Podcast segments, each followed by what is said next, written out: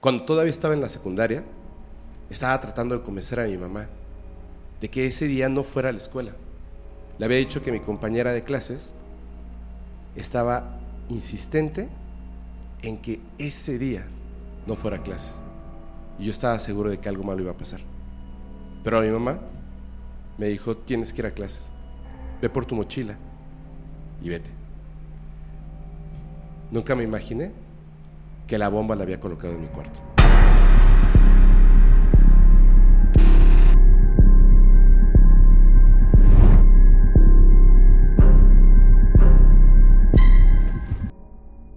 Muy buenas noches a todos, bienvenidos a un nuevo capítulo de Criminalmente. Esta noche tenemos un capítulo súper, súper especial. Está con nosotros el doctor Jorge Luis Olivares. ¿Cómo estás? Bien, amigo, muchísimas gracias por la invitación.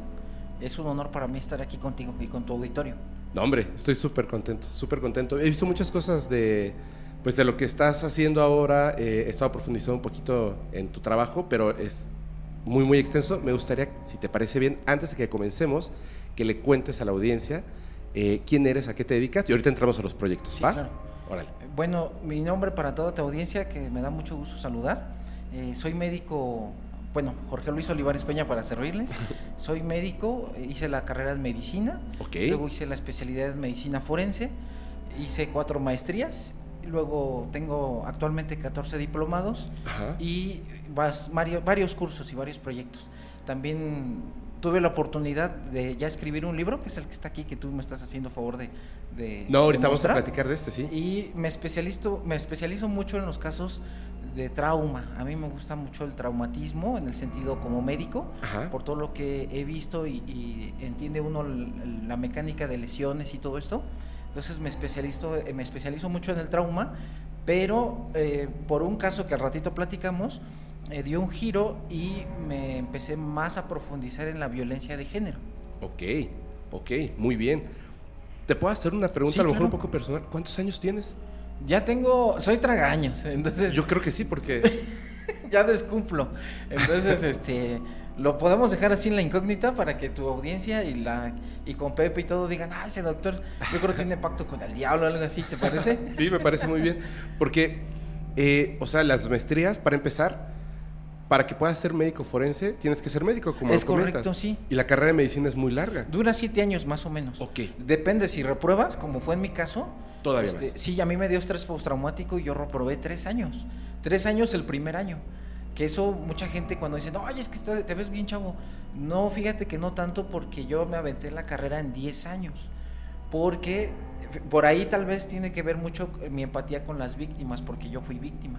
Okay. Entonces, yo me aventé fíjate, repetí el primer año cuatro veces. Porque como me dio estrés postraumático y me dio algo que se llama narcolepsia, que te quedas dormido donde sea. Ajá. fíjate, te voy a robar tantitos minutos. Todos los que tú quieras. Gracias.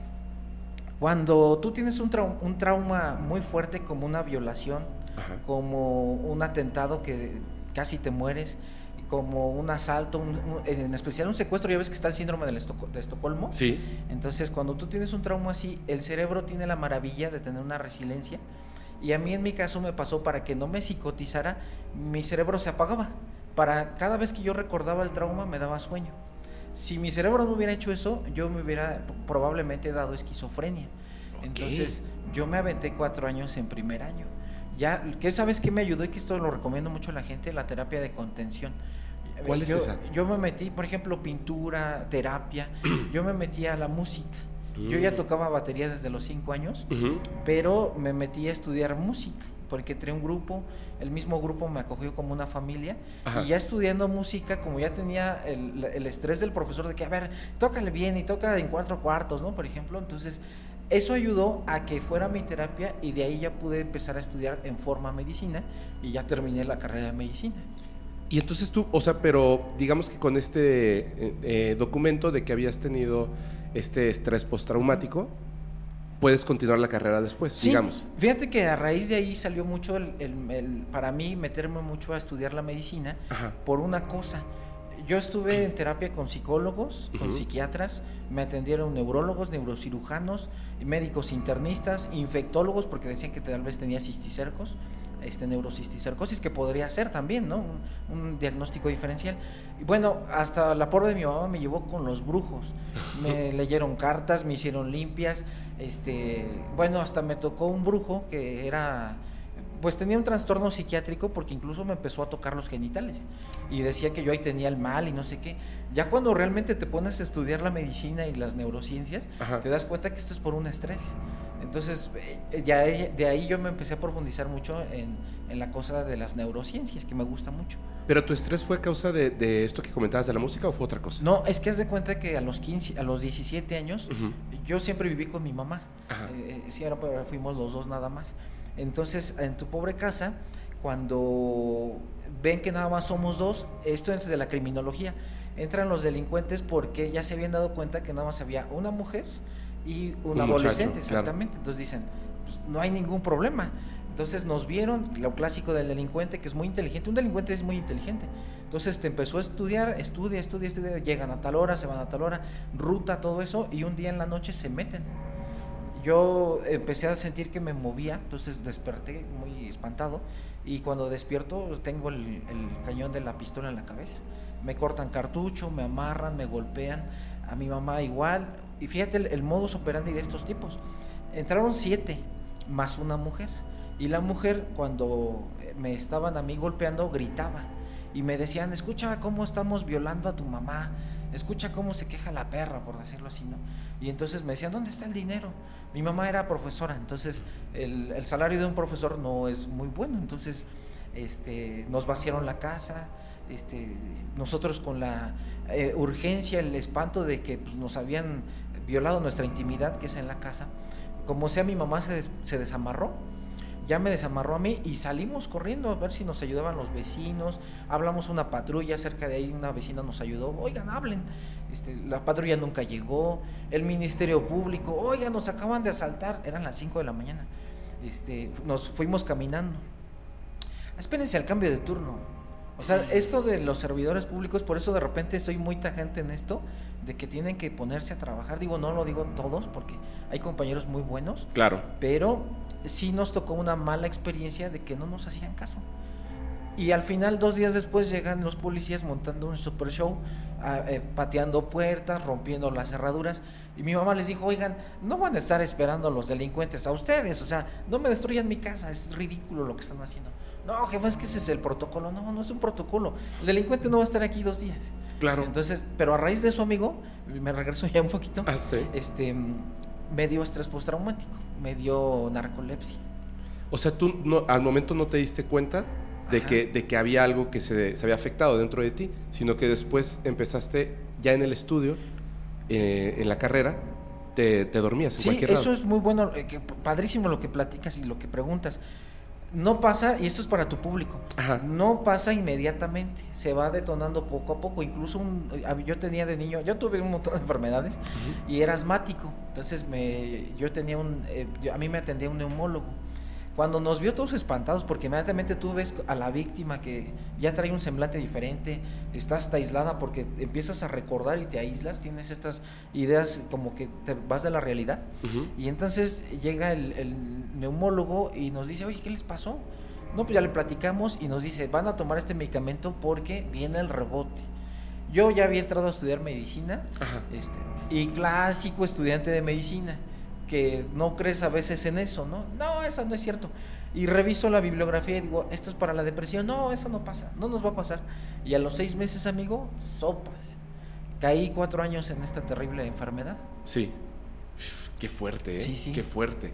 Oye, no, no, hombre. Eh, ahora a ver, la pregunta es, ¿tú al principio querías estudiar medicina o ya después de este evento o sea, la idea era estudiar medicina para después eh, eh, especializarte en medicina forense. Eh, esa es muy buena, gracias por preguntarlo. Yo creo que como a todos nos pasa, cuando somos niños no sabemos ni qué estudiar. Y esto que lo comentas, yo creo que a mucho de tu auditorio le va a interesar.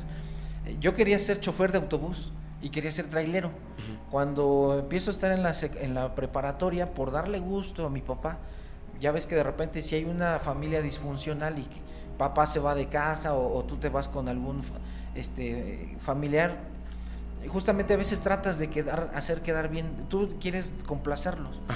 Y mi papá, pues, es litigante, entonces me, me, decía, ¿usted va a estudiar derecho? No, sí, papá, lo que tú quieras. Pero a mí no me gustaba. Entonces, cuando a mí, para colmo, esto te lo platico a los 15 años, o sea, antes del asalto del, del pobre casa, a los 15 años me asaltan también en vía pública, me lastiman el vaso y me van y me internan en el hospital, en la clínica 32 del IMSS, me operan de emergencia. Cuando yo estoy ya en recuperación porque estuve en terapia intensiva, de hecho coincide bien chistoso porque yo perdí signos vitales, yo me morí, tuve una muerte reversible que así se clasifica en medicina legal. Eh, pierdo signos vitales, caí en paro y los médicos inmediatamente me empezaron a reanimar y volví a tener signos vitales. Eso ya en medicina forense le llamas muerte reversible. Cuando muere alguien, entras con maniobras y regresan los signos vitales. Ok. Va a decir, bueno, pero ¿por qué perdiste signos vitales? Porque resulta que cuando tú lastimas el vaso, que es un órgano que decimos en medicina muy sangrón, como ahí circula mucha sangre para la degradación, entonces haz de cuenta que toda la hemorragia interna se quedó haciendo presión y cuando a mí me hacen la incisión para ver qué tenía, ¡pum!, reventó como globo. Entonces toda la sangre se, se vacía de cavidad y tu presión arterial inmediatamente se desploma. Claro. Fue cuando caí en paro. Entonces ya cuando me recuperaron y por decirlo así ya estaba en las camas, ya me estaban atendiendo y yo vi todo el ambiente médico, el olor, el pase de visitas, este, las enfermeras, todo esto y dije, yo quiero ser médico. O sea, yo me enamoré en ese momento de la medicina. Wow, ok. y, después, entonces sí, primero era que quería ser médico y después las, por circunstancias llegas a la medicina forense? Bueno, quería ser médico, empecé a estudiar medicina, pero fíjate que a mí ya me, llamaba mucho la atención, mucho, mucho la cuestión de la muerte, en el sentido de que qué pasaba con la gente cuando perdía signos vitales y cómo era capaz de que una persona, ejemplo, una muchacha muy bonita, como tú quieras verla, curvilínea, este, blanquita, con los atributos que tú quieras, ¿cómo es posible que a los cinco días esa misma persona que ya perdió signos vitales está completamente mm, eh, verde, eh, con mucho gas y completamente deformada. Incluso los clásicos de la medicina forense le llaman grotesco, el cadáver se ve grotesco, que es la fase enfisematosa cuando se llena de gas. Entonces, desde ahí me daba mucha curiosidad qué pasaba. ¿Qué pasaba con tus células, con tus órganos? ¿Por qué empezaba a salir larvas en el cadáver? Incluso de niño cuando, esto era en la primaria, cuando de repente tú ves que, no sé si te tocó la bendición, de que ibas a jugar al, al parque fútbol con los cuates de la colonia y de repente había un perrito muerto, algún animalito. Entonces siempre mi mamá iba por mí a, vete chamaco, ya deja de estar ahí debajo, anda jugando. Entonces un día encontramos un perro que lo habían matado lamentablemente y con el paso de los días empezó a llenarse de gas hasta que mi mamá decía, ya no pases por ahí porque lo clásico de las mamás o las abuelitas, ¿no? Va a reventar. A ver, ¿cómo es que va a reventar? No, vente para acá. Entonces yo me le escapaba y ahí con un palo estaba ahí como... Y que está como globo, ¿no? Estaba como globo por la fase enfisematosa, que se llena de gas por la putrefacción.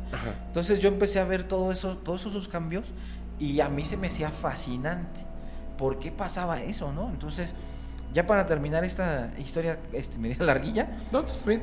Este cuando yo estoy, ya estoy estudiando medicina, a mí me empezó a llamar mucho la atención todos estos diplomados. Entonces ya en medicina eh, estudio cursos de medicina forense y una doctora que me marcó para siempre, que se llama la doctora Blanquita Patlanis, que es odontóloga forense, yo ya empecé a tomar un diplomado. Me fui a inscribir y dije, a ver qué pasa, ¿no? Porque yo estaba entre neurocirugía y medicina forense. Ah, o sea, yo quería una de esas dos. Pero ya cuando la doctora en el diplomado empieza con los casos, yo dije, yo quiero ser mi, médico forense toda mi vida. Y si tú me preguntaras ahorita en cualquier religión, eh, y por ejemplo en la mía, que yo falleciera y yo llegara con Dios y me dijera, ¿qué es lo que más te gustó de la vida? Yo le diría, a mí me gustó más en toda, de toda la vida que tú me diste oportunidad, ser médico forense.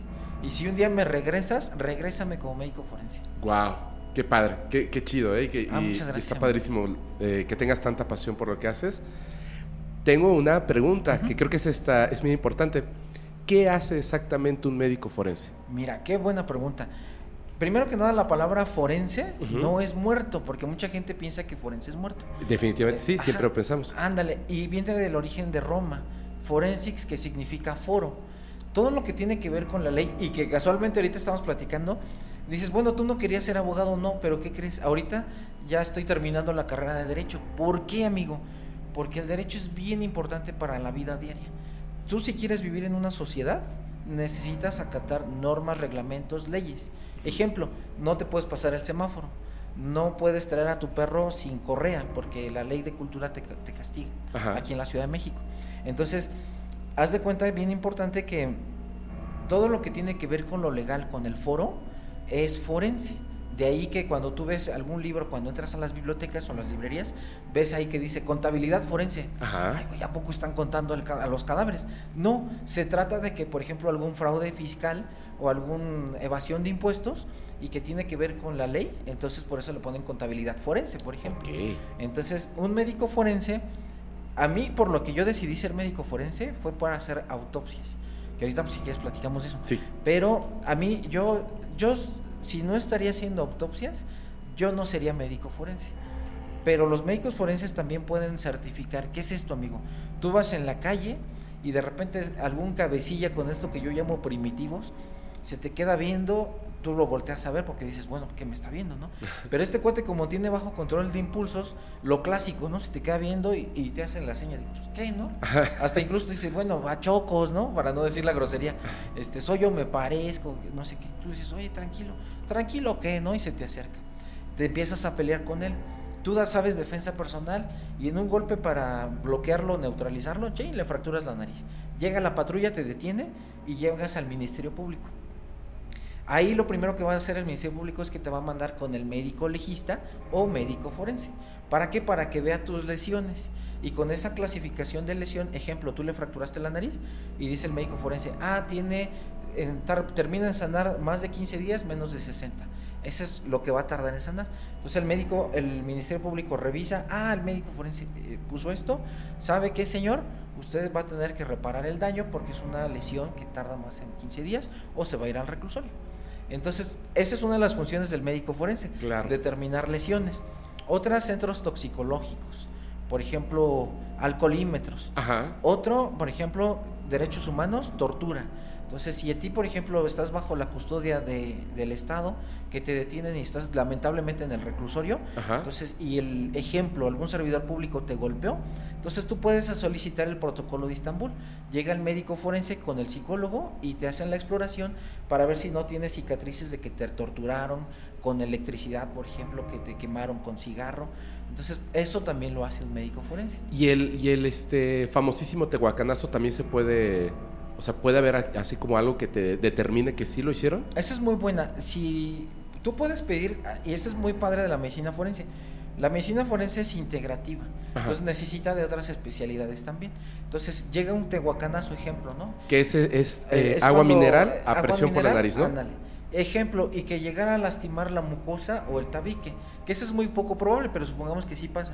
Entonces el médico con ese antecedente dice, vamos a solicitar la intervención de un otorrino. El otorrino mete la camarita y entonces ve si concuerda o no la lesión, pero no nada más es eso, porque tú puedes decir, bueno, igual y que alguien le dio un codazo y trae esa lesión. Ajá. Más que nada que concuerde con la fecha y también por eso entra el psicólogo, porque juntos cuando hacen ese dictamen ya pueden ver si es tortura o no es tortura. Wow. O sea, la reconstrucción ahora sí, a partir de lo que dice la persona y también de lo que dice su cuerpo. Así es. De hecho, la medicina forense es una de las cargas de la prueba más fundamentales en los juicios, eh, eh, ahora sí que en las audiencias de juicio oral. Ok, ok, que súper interesante. Tengo una duda bien importante, pero antes de que, de que pasemos a la duda, porque se me, se me, Sí, se me sí. olvidó, ¿nos puedes por favor decir cuáles son tus redes sociales? De todos modos van a estar, ya saben, todas las más importantes eh, eh, en orden, en la parte de abajo en la descripción de este video, donde lo estés escuchando o viendo, pero comentas cuáles son tus redes sociales. En minúscula es Jorge Luis Olivares en Ajá. Facebook. Ok, Eh, También tenemos Relatos Forenses en Instagram, que ahorita platicamos de ese proyecto, Sí. con el aval de Pepe, el Super Bro. Jorge Olivares Forense en Instagram. Ese en es Instagram. nuevo. Ok, si te parece bien, eh, cuéntanos de este proyecto que tienen. Ok. Eh, Pepe se refiere a Pepe Pepi Chema, Ajá. que es la misma persona. este, tienes este, este proyecto, es un podcast de, bueno, centrado en temas que tienen que ver con Sí, lo con que tú lo estudias, forense, lo que tú sabes. ¿cierto? Sí, fíjate que Pepe con esta visión empresarial que tiene y de productor, que es un chavo muy dinámico, que Sí. siempre se lo he dicho, eh, le gustó la respuesta del público, es decir, la gente se interesó y entonces empezamos a platicar, le dijimos, bueno, vamos a hacer un proyecto donde la gente se le informe alguna situación que está sucediendo y pueda saber qué puede hacer. Esa es la idea del, del, programa. Entonces invitamos a gente, porque ya tuvimos el gusto de tener a una trabajadora social que nos platica los terribles casos que ha visto, a dónde pueden acudir, eh, cómo te marca a ti, porque tú cuando eres servidor público y tienes esta empatía con la gente, te afecta, amigo, te quiebra. Entonces yo siempre lo he dicho y los médicos lo decimos, siempre hay un caso que te va a quebrar y terminas en el hospital llorando, aunque nadie te vea, lo, confirmó el urgenciólogo, el amigo que, que llegó, el doctor Peña, dijo, es que yo salí del, del, hospital y me puse a llorar. A mí también me pasó, y me pasó dos veces, una en el hospital con vivos y después en el centro forense donde trabajo con, con fallecidos. Entonces, por eso sale la idea de este programa, para informar a la gente. Ah, muy bien, muy bien, muy bien. Y aparte, acabas de, bueno, segunda edición de tu libro, ¿no? Que es, es, eh, es un éxito ahora, Violencia Feminicida, Historias médico-forenses. ¿De qué trata esto? Fíjate que el libro te explica qué es el femicidio, qué es el feminicidio, porque hay dos... dos ah, es otra cosa. Eh, casi es similar, pero femicidio es para otros países que no son latinoamericanos. México, por ejemplo, es feminicidio, pero aquí viene algo bien, bien, bien padre cuando tú lo lees y lo entiendes. Marcela Lagarde, que es una antropóloga y feminista, te dice que feminicidio es la falta de respuesta del Estado, cuando tiene la obligación de cuidarte como ciudadano. Entonces, si tú vas a levantar una denuncia y de repente te dicen, pues espérese 24 horas a que aparece, porque muy seguramente su, su prima se fue con el novio, ¿no? Esa es la falta pronta del Estado y la eficacia del Estado. Y además por el hecho de que es mujer. Exactamente. Entonces, ahí es el feminicidio. Sí, ese es, ese es el, el, dato que Marcela Lagarde dice.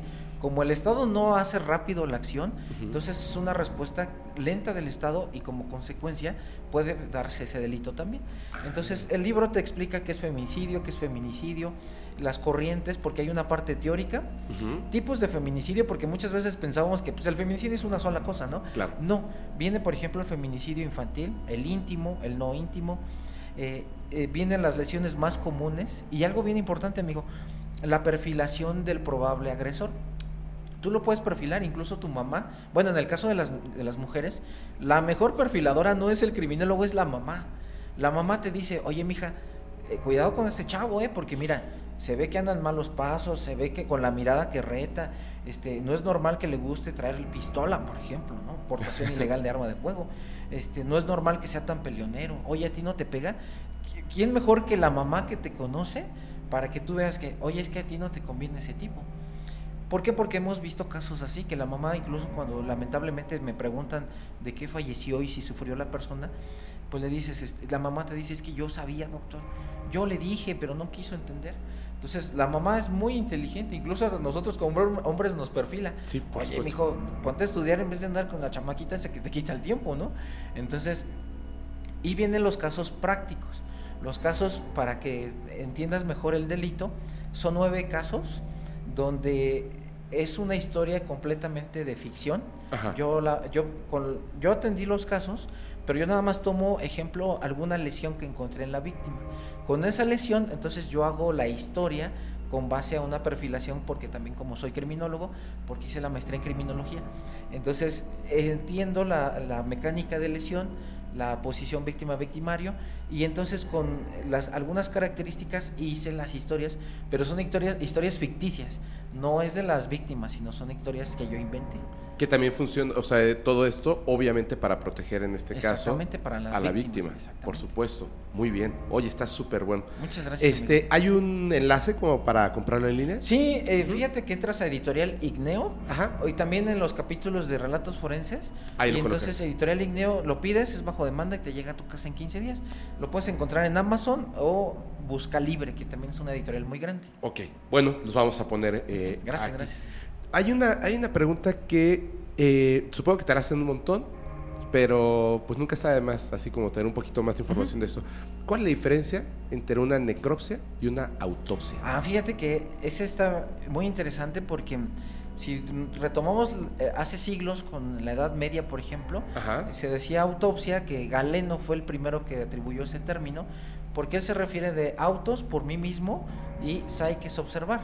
Pero él se refería que yo, a través de mis ojos, por mí mismo, observo a mi semejante. Claro. Por eso el término autopsia está bien dicho, porque tú cuando estudias criminología criminalística, muchos profesores te dicen, es que está mal, porque ellos hacen su conjetura solitos y te dicen, es que ni modo que el cadáver se haga el corte el ah, mismo. porque dice auto, que es el auto Ándale, y en vez de irse a la bibliografía para estudiar la terminología en latín o, o griega, te dicen, no, es que es auto, pues, es como Dios me da a entender y entonces ni modo que el muerto, ¿no? No, no, profesor, váyase usted a leer para que se documente de dónde viene y por qué se llama autopsia.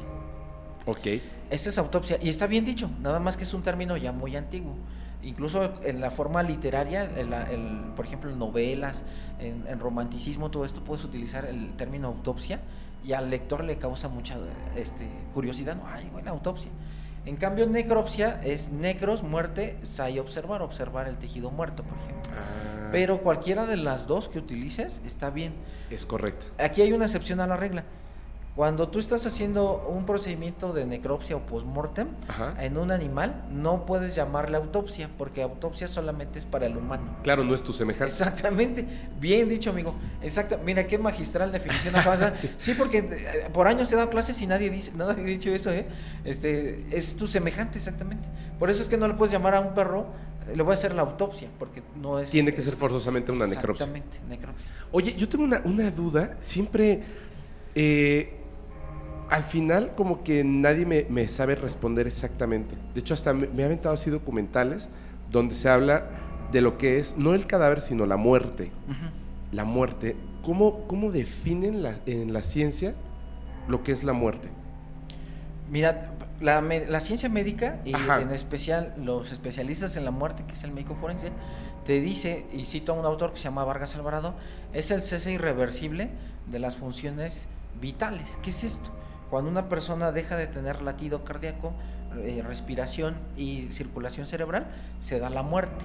Ahora, si nos pasamos a la cuestión humanista y existencialista, ya es, otra, es otro rollo. Pero médicamente es eso, el cese de las funciones vitales. Claro, debería ser. Entonces el término es más que nada para, para lo que se refiere a la medicina, no tanto para todos los conceptos de la vida. Es que aquí depende porque es muy un, un tema muy apasionante, porque si tú vas con los tanatólogos, Ajá. depende qué formación traigan. Eh, por ejemplo, Elizabeth eh, Kubler-Ross, que es buenísimo libro, te recomiendo ese libro, La muerte y los moribundos, te dice que justamente cuando ya están en la fase de agonía las personas, ella en este libro magnífico, tiene varios, pero en este junta eh, los, la- los testimonios de todas las personas agónicas y ella le da una calidad de vida mejor. Incluso lucha para que este paciente agónico mejor se vaya a casa que muera en un hospital. Y ella misma dice que cuando viene la muerte puede haber una trascendencia, pero ya estamos hablando de otra corriente filosófica muy diferente a que si tú le preguntas a cualquier médico te va a decir, no, pues es el cese de funciones respiratorias. Sí. Esa es la muerte, por eso entra uno a hacer el RCP, por ejemplo. Ok, ok, muy súper interesante. Eh, ya para, para, me gustaría como que entráramos en unos temas Sí, un claro. poquito este, delicados, pero eh, me encanta todo lo que, lo que platicas y lo que has vivido, la experiencia que tienes. Tengo dos preguntas antes de empezar. La primera, ¿tú eh, consideras, después de todos estos estudios y la ciencia, que yo sé que no es aquí el podcast, lo siento, perdón, voy a hacer la pregunta, que los fenómenos paranormales, por ejemplo, mm, como que el espíritu, la vida después de la muerte, existan? Mira, aquí me puedo escuchar un poquito contradictorio en el sentido de la energía del espíritu y del alma. Incluso algunos científicos te dicen es que una cosa es la función orgánica Ajá. y la otra es hay algo más, incluso hay unos fisiólogos que a mí me encanta cómo lo citan, dicen, es que hay algo más que no se puede explicar médicamente. Y, y una vez una ginecóloga me lo decía, eh, justamente en una maestría de, que esa no terminé por, por un capricho que me peleé ahí con, las- con la escuela, que fue una estupidez, pero era es, el estudio del suicidio, era buenísima esa maestría. Y esta doctora que tenía la especialidad en ginecología y aparte el doctorado en tanatología, te decía, es que hay cosas que la medicina no puede explicar, pero que suceden, suceden. Con el cadáver, eso sí no, es una masa inerte, Por supuesto. para nada. Porque incluso me ha tocado gente que de repente, una vez estaba yo de guardia, era residente, es un estudiante de medicina, pero ya de especialidad, y entonces eh, va uno saliendo a las 3 de la mañana y estaba un grupo de un como un tipo que se dedicaba como a limpias Ajá. con otros cinco personas ahí afuera del centro forense donde trabajo Y, este, y me dicen, venimos a ver un, cadáver. Y yo, así, yo pensé que era un familiar, ¿no? Y le digo, ah, sí, mire, ahí en recepción lo atienden para que le den informes y si le van a hacer el procedimiento, este, se lleve a su familiar. Porque hasta eso tienes que hablar con unas palabras para, como es una muerte violenta, no puedes decir, ah, sí, ahorita recoja su cuerpo, ¿eh? Porque, o el muerto, ¿no? Sí, lo es terrible. El respeto hacia las familias. Exactamente, el respeto para la familia. Entonces, ¿sabe qué? Y me dice, no, es que nosotros no venimos por un, un fallecido de familiar, es que yo soy profesor profesor de qué? Todavía le dije, de criminalístico, de medicina forense, o qué. Digo, ¿tiene usted permiso? No, dice, es que yo veo todo esto de las energías y queremos pasar a ver un cadáver. No, señor, ¿cómo cree? Le digo, esto es una investigación eh, judicial y no puede usted pasar. ¿Con quién puedo hablar? Que no sé qué. Entonces, ¿a qué voy, amigo mío? Eh, cuando es un, un, un estudio médico, en el caso de los cadáveres, eso sí es una masa inerte. Eso todos los libros te citan lo mismo, no se puede mover, no se mueve, no se levanta nada.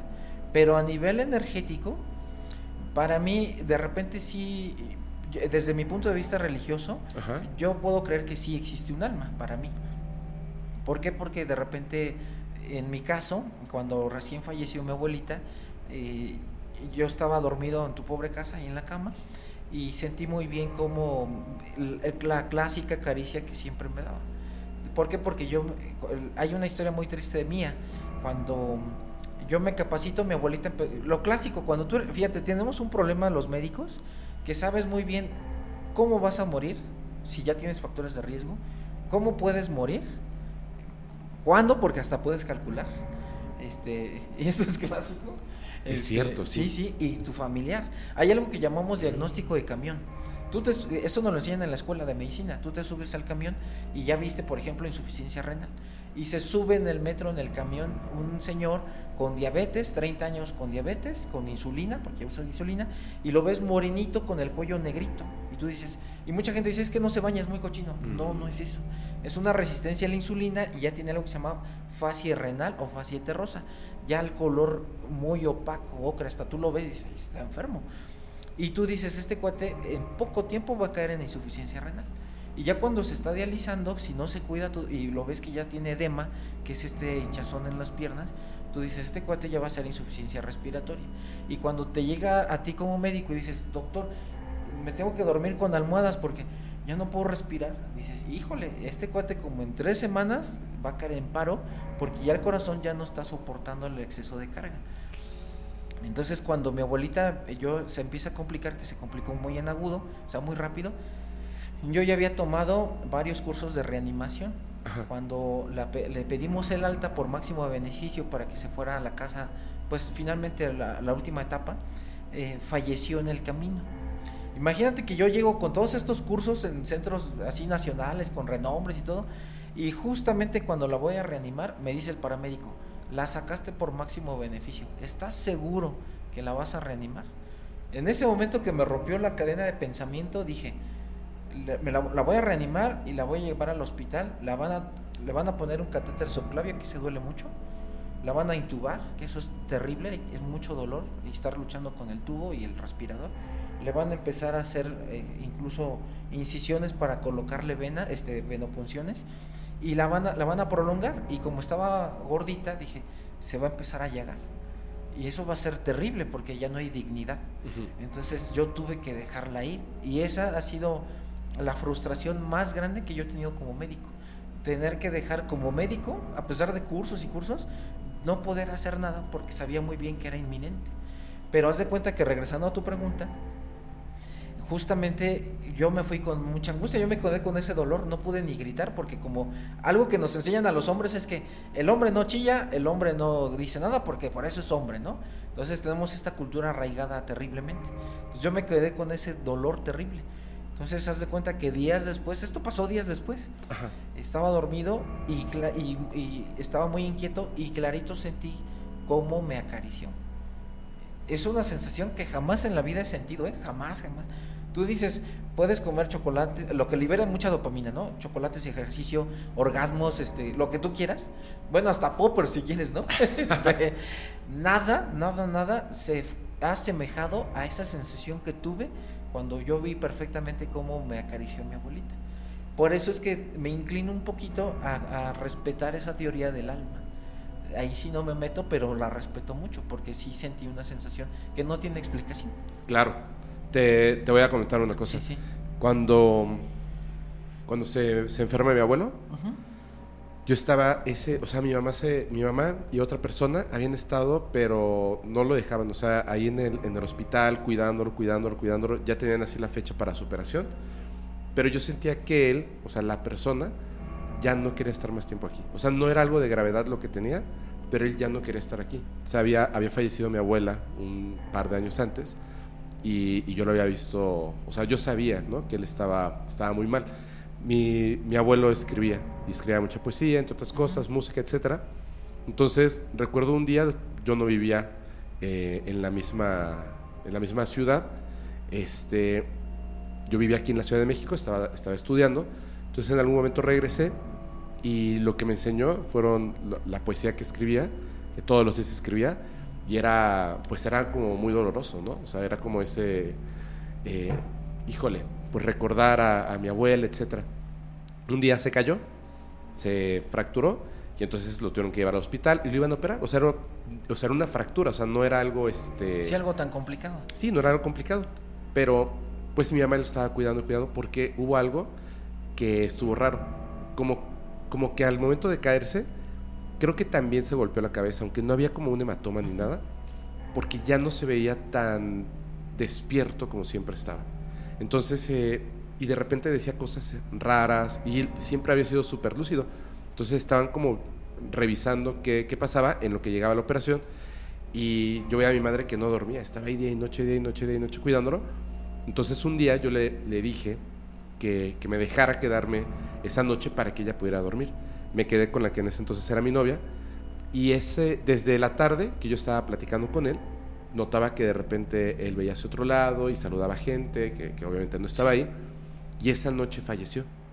Entonces falleció, yo salí corriendo, le, le, hablé a los doctores, a las doctoras, este, enfermeros, etc.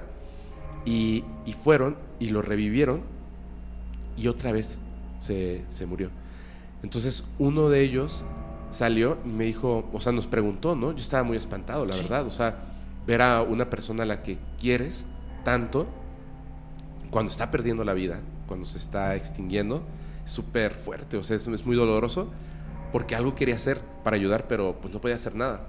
Entonces salió y me dijo que ya lo habían revivido, eh, pero que iba a volver a... A caer en paro. A caer. Uh -huh.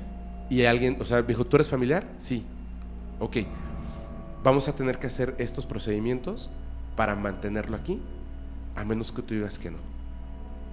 Y yo me, lo pensé y le dije, no, ya déjenlo descansar. Y falleció.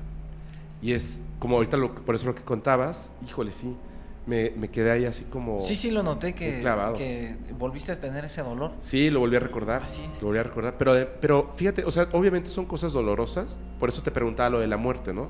Porque siento que a veces el, el trabajo que realizas, qué bueno, o sea, noto que, que en ti no, pero lo veo en otras personas como que se separan de esa parte humana de lo que reconocemos como vida, ¿no? Lo que puedan sentir los familiares, la manera en la que, en la que dice ciertas palabras para que una persona no se pueda sentir este, agredida, ¿no? O pueda volver a revivir esa etapa de dolor. Sin embargo, esto de la vida y la muerte, ¿tú eres católico cristiano? Sí. Católico. Sí. Ok. En esa parte de, de la vida y de la muerte está como el, el, aferrarse a este mundo, ¿no? Material, o sea, la materia como tal. Pero está como ese eh, como consolación quizás de saber que hay algo más. No lo podemos asegurar, pero podemos creer que hay algo más. Entonces, creo yo que aunque me pueda como volver a doler y a cualquier otra persona recordar esto, creo que es como muy importante la manera en la que estas personas que ya están por irse como que saben en ese último o eso al menos yo sentí con mi abuelo, como que saben que hay algo más y esa es como una manera de, ¿sabes qué? No me hagas perder mi dignidad, no me hagas sentir más dolor, no me hagas sufrir más, o sea, aferrarme a esto porque tú quieres que me aferre, déjame partir aunque sea doloroso y poder descansar de este mundo, ¿no? Y es este, híjole, es algo bien duro para, para todos, pero me parece que es muy importante. Sí, sí, es muy duro, incluso lo, la tanatología clínica es lo que te dice. deja a tu familiar. Y esta autora que te digo, Elizabeth, eh, en todos sus libros te dice eso, dale dignidad a la persona. Yo en mi caso particular, yo ya le dije a mi familia, si yo me voy antes, este, a mis primos, a mis tíos, no me reanimen, déjenme ir con dignidad. Yo no quiero convertirme en un ser eh, ya sin, este, intubado, con venoclisis, consumiéndome por la infección, por ejemplo, porque hay enfermedades, hay infecciones nosocomiales, que eso es muy normal, este, y agonizando, una agonía muy larga. Entonces, esto que dices tú es muy, muy interesante, muy sabio, porque hiciste la mejor decisión, que es dejar partir a tu abuelito con dignidad.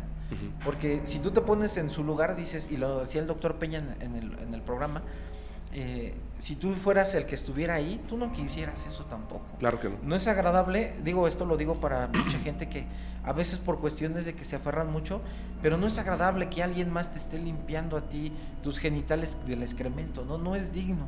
Entonces es una decisión muy sabia lo que hiciste, digo, te lo digo de humano a humano, de, compañeros, de, amigos, y qué bueno que hiciste eso, que se fuera con dignidad. Aunque es difícil para muchas personas entenderlo, ¿no? Porque claro, o sea, los que nos quedamos aquí eh, tenemos que tragarnos ese dolor a veces. Sí. Oye, tengo una, bueno, a ver, es que voy a pasar a un tema un poquito como, yo le tengo, ay, me da, no sé, no sé ni siquiera cuál sería el sentimiento, la emoción que siento, pero me, me causa pesadillas ver demasiada sangre y cosas. Me llama mucho la atención el tema, o sea, los temas en general pero, pero ya verlo, o sea, en persona, eh, las cosas, me, me, de verdad me, me, desvanezco, ¿no? Tal cual, no soy muy fuerte para eso. Y me imagino que le pasa a todos la primera vez que al estudiar medicina ven un cadáver, o sea, están presentes ahí con un cadáver. Pero la pregunta es la siguiente. En algún momento, no en esa primera ocasión, en la que sí es algo fuerte, no en esa ocasión, en algún momento después, llegó a ti algún cuerpo que por, no sé, alguna situación te hiciera sentir algo como esta sensación que tenemos los que nos dedicamos a esto y vemos un cadáver? ¿Una sensación como de miedo o del trauma de que sufrió? De, miedo, del trauma, a lo mejor de sentirte eh, como me quiero alejar de este momento.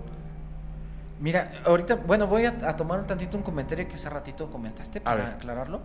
Em, la gente, y esto es mucho de protagónicos, eh, porque hay gente que le gusta mucho llamar la atención, pero por ejemplo, yo considero desde mi muy humilde punto de vista eh, el hecho de que cuando tú le preguntas a alguien, oye, ¿qué sientes? Te dices, no, yo ya nada. Este cuate ya tiene un problema mental, porque ya no tiene, y lo dice el doctor Eduardo Calixto, que es un excelente y de los mejores este, neurocientíficos, tiene varios libros, y te dice eso ya no tiene empatía, cuidado.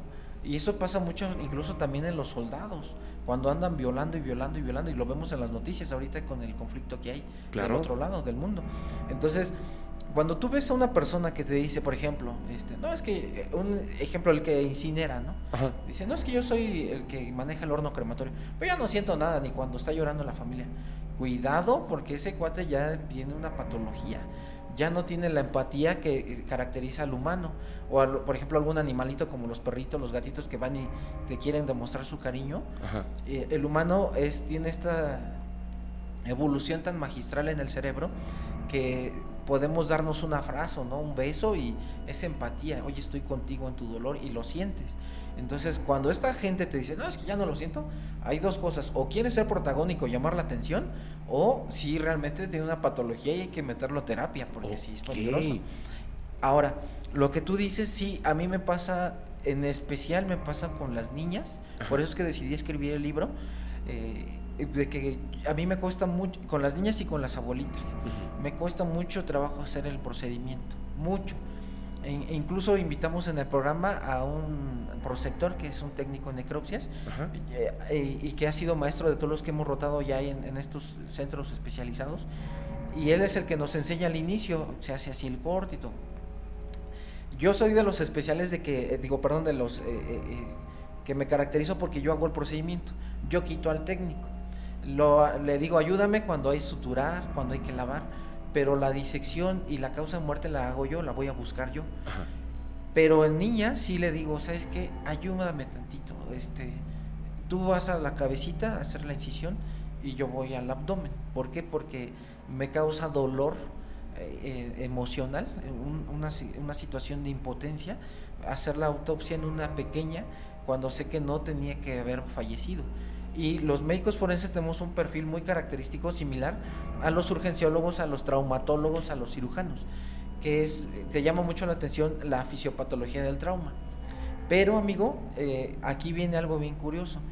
como el médico forense ve la mayoría de cosas de muertes violentas, por eso es que es un perfil muy específico del médico forense, muerte violenta es homicidio, suicidio o accidente. Pero accidentes feos, ejemplo, la persona que le cayó un rayo encima y se quemó, el que le explotó un boiler, por ejemplo. Entonces, cuando son feminicidios o violencia este, sexual, eh, a mí me da mucho dolor manipular el, cuerpo de las pequeñas porque es una persona que no, un pequeño, una pequeña que no tenía que haber eh, fallecido y menos de esa causa. Es antinatural, el, el hecho de que incluso tanatólogos te lo dicen, el hecho de que muera tu hijo es antinatural, por eso el papá o la mamá se quiebra, porque no debe de morir el hijo. Eh, naturalmente el que fallece es el papá y queda el hijo, y a su vez así, pero cuando fallece el hijo es el dolor de los dolores más brutales. Entonces, aquí este me ha tocado o con abuelitas que de repente la clásica que por alguna situación la abuelita no le alcanzó a ganar al camión y el del camión como iba distrayendo, iba echando carreras con el otro, la atropellan y tú ves el trauma y a mí me cuesta mucho trabajo hacer las primeras incisiones. Ahí sí le digo al técnico, ayúdame porque me, da mucho eh, como dolor. No, claro, no me gusta tocar. Claro, igual por lo vivido, te, te genera una empatía mucho más grande quizá que en otras personas, ¿no? O sea que en otros, sí, en otras personas que en ese momento pues el cuerpo llega a ti. ¿Has hecho muchas este, necropsias? Mira, actualmente yo creo que ya llevo unas 4000.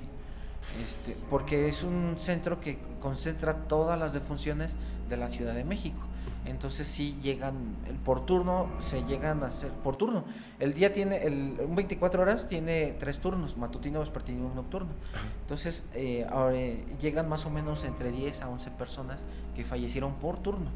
Entonces ahorita que y cambió un poquito el reglamento con esto de los feminicidios que a veces son cómplices las autoridades, eh, que lo conocimos hace unas semanas, de que incluso se ve autoridades policíacas cargando un cuerpo de una persona.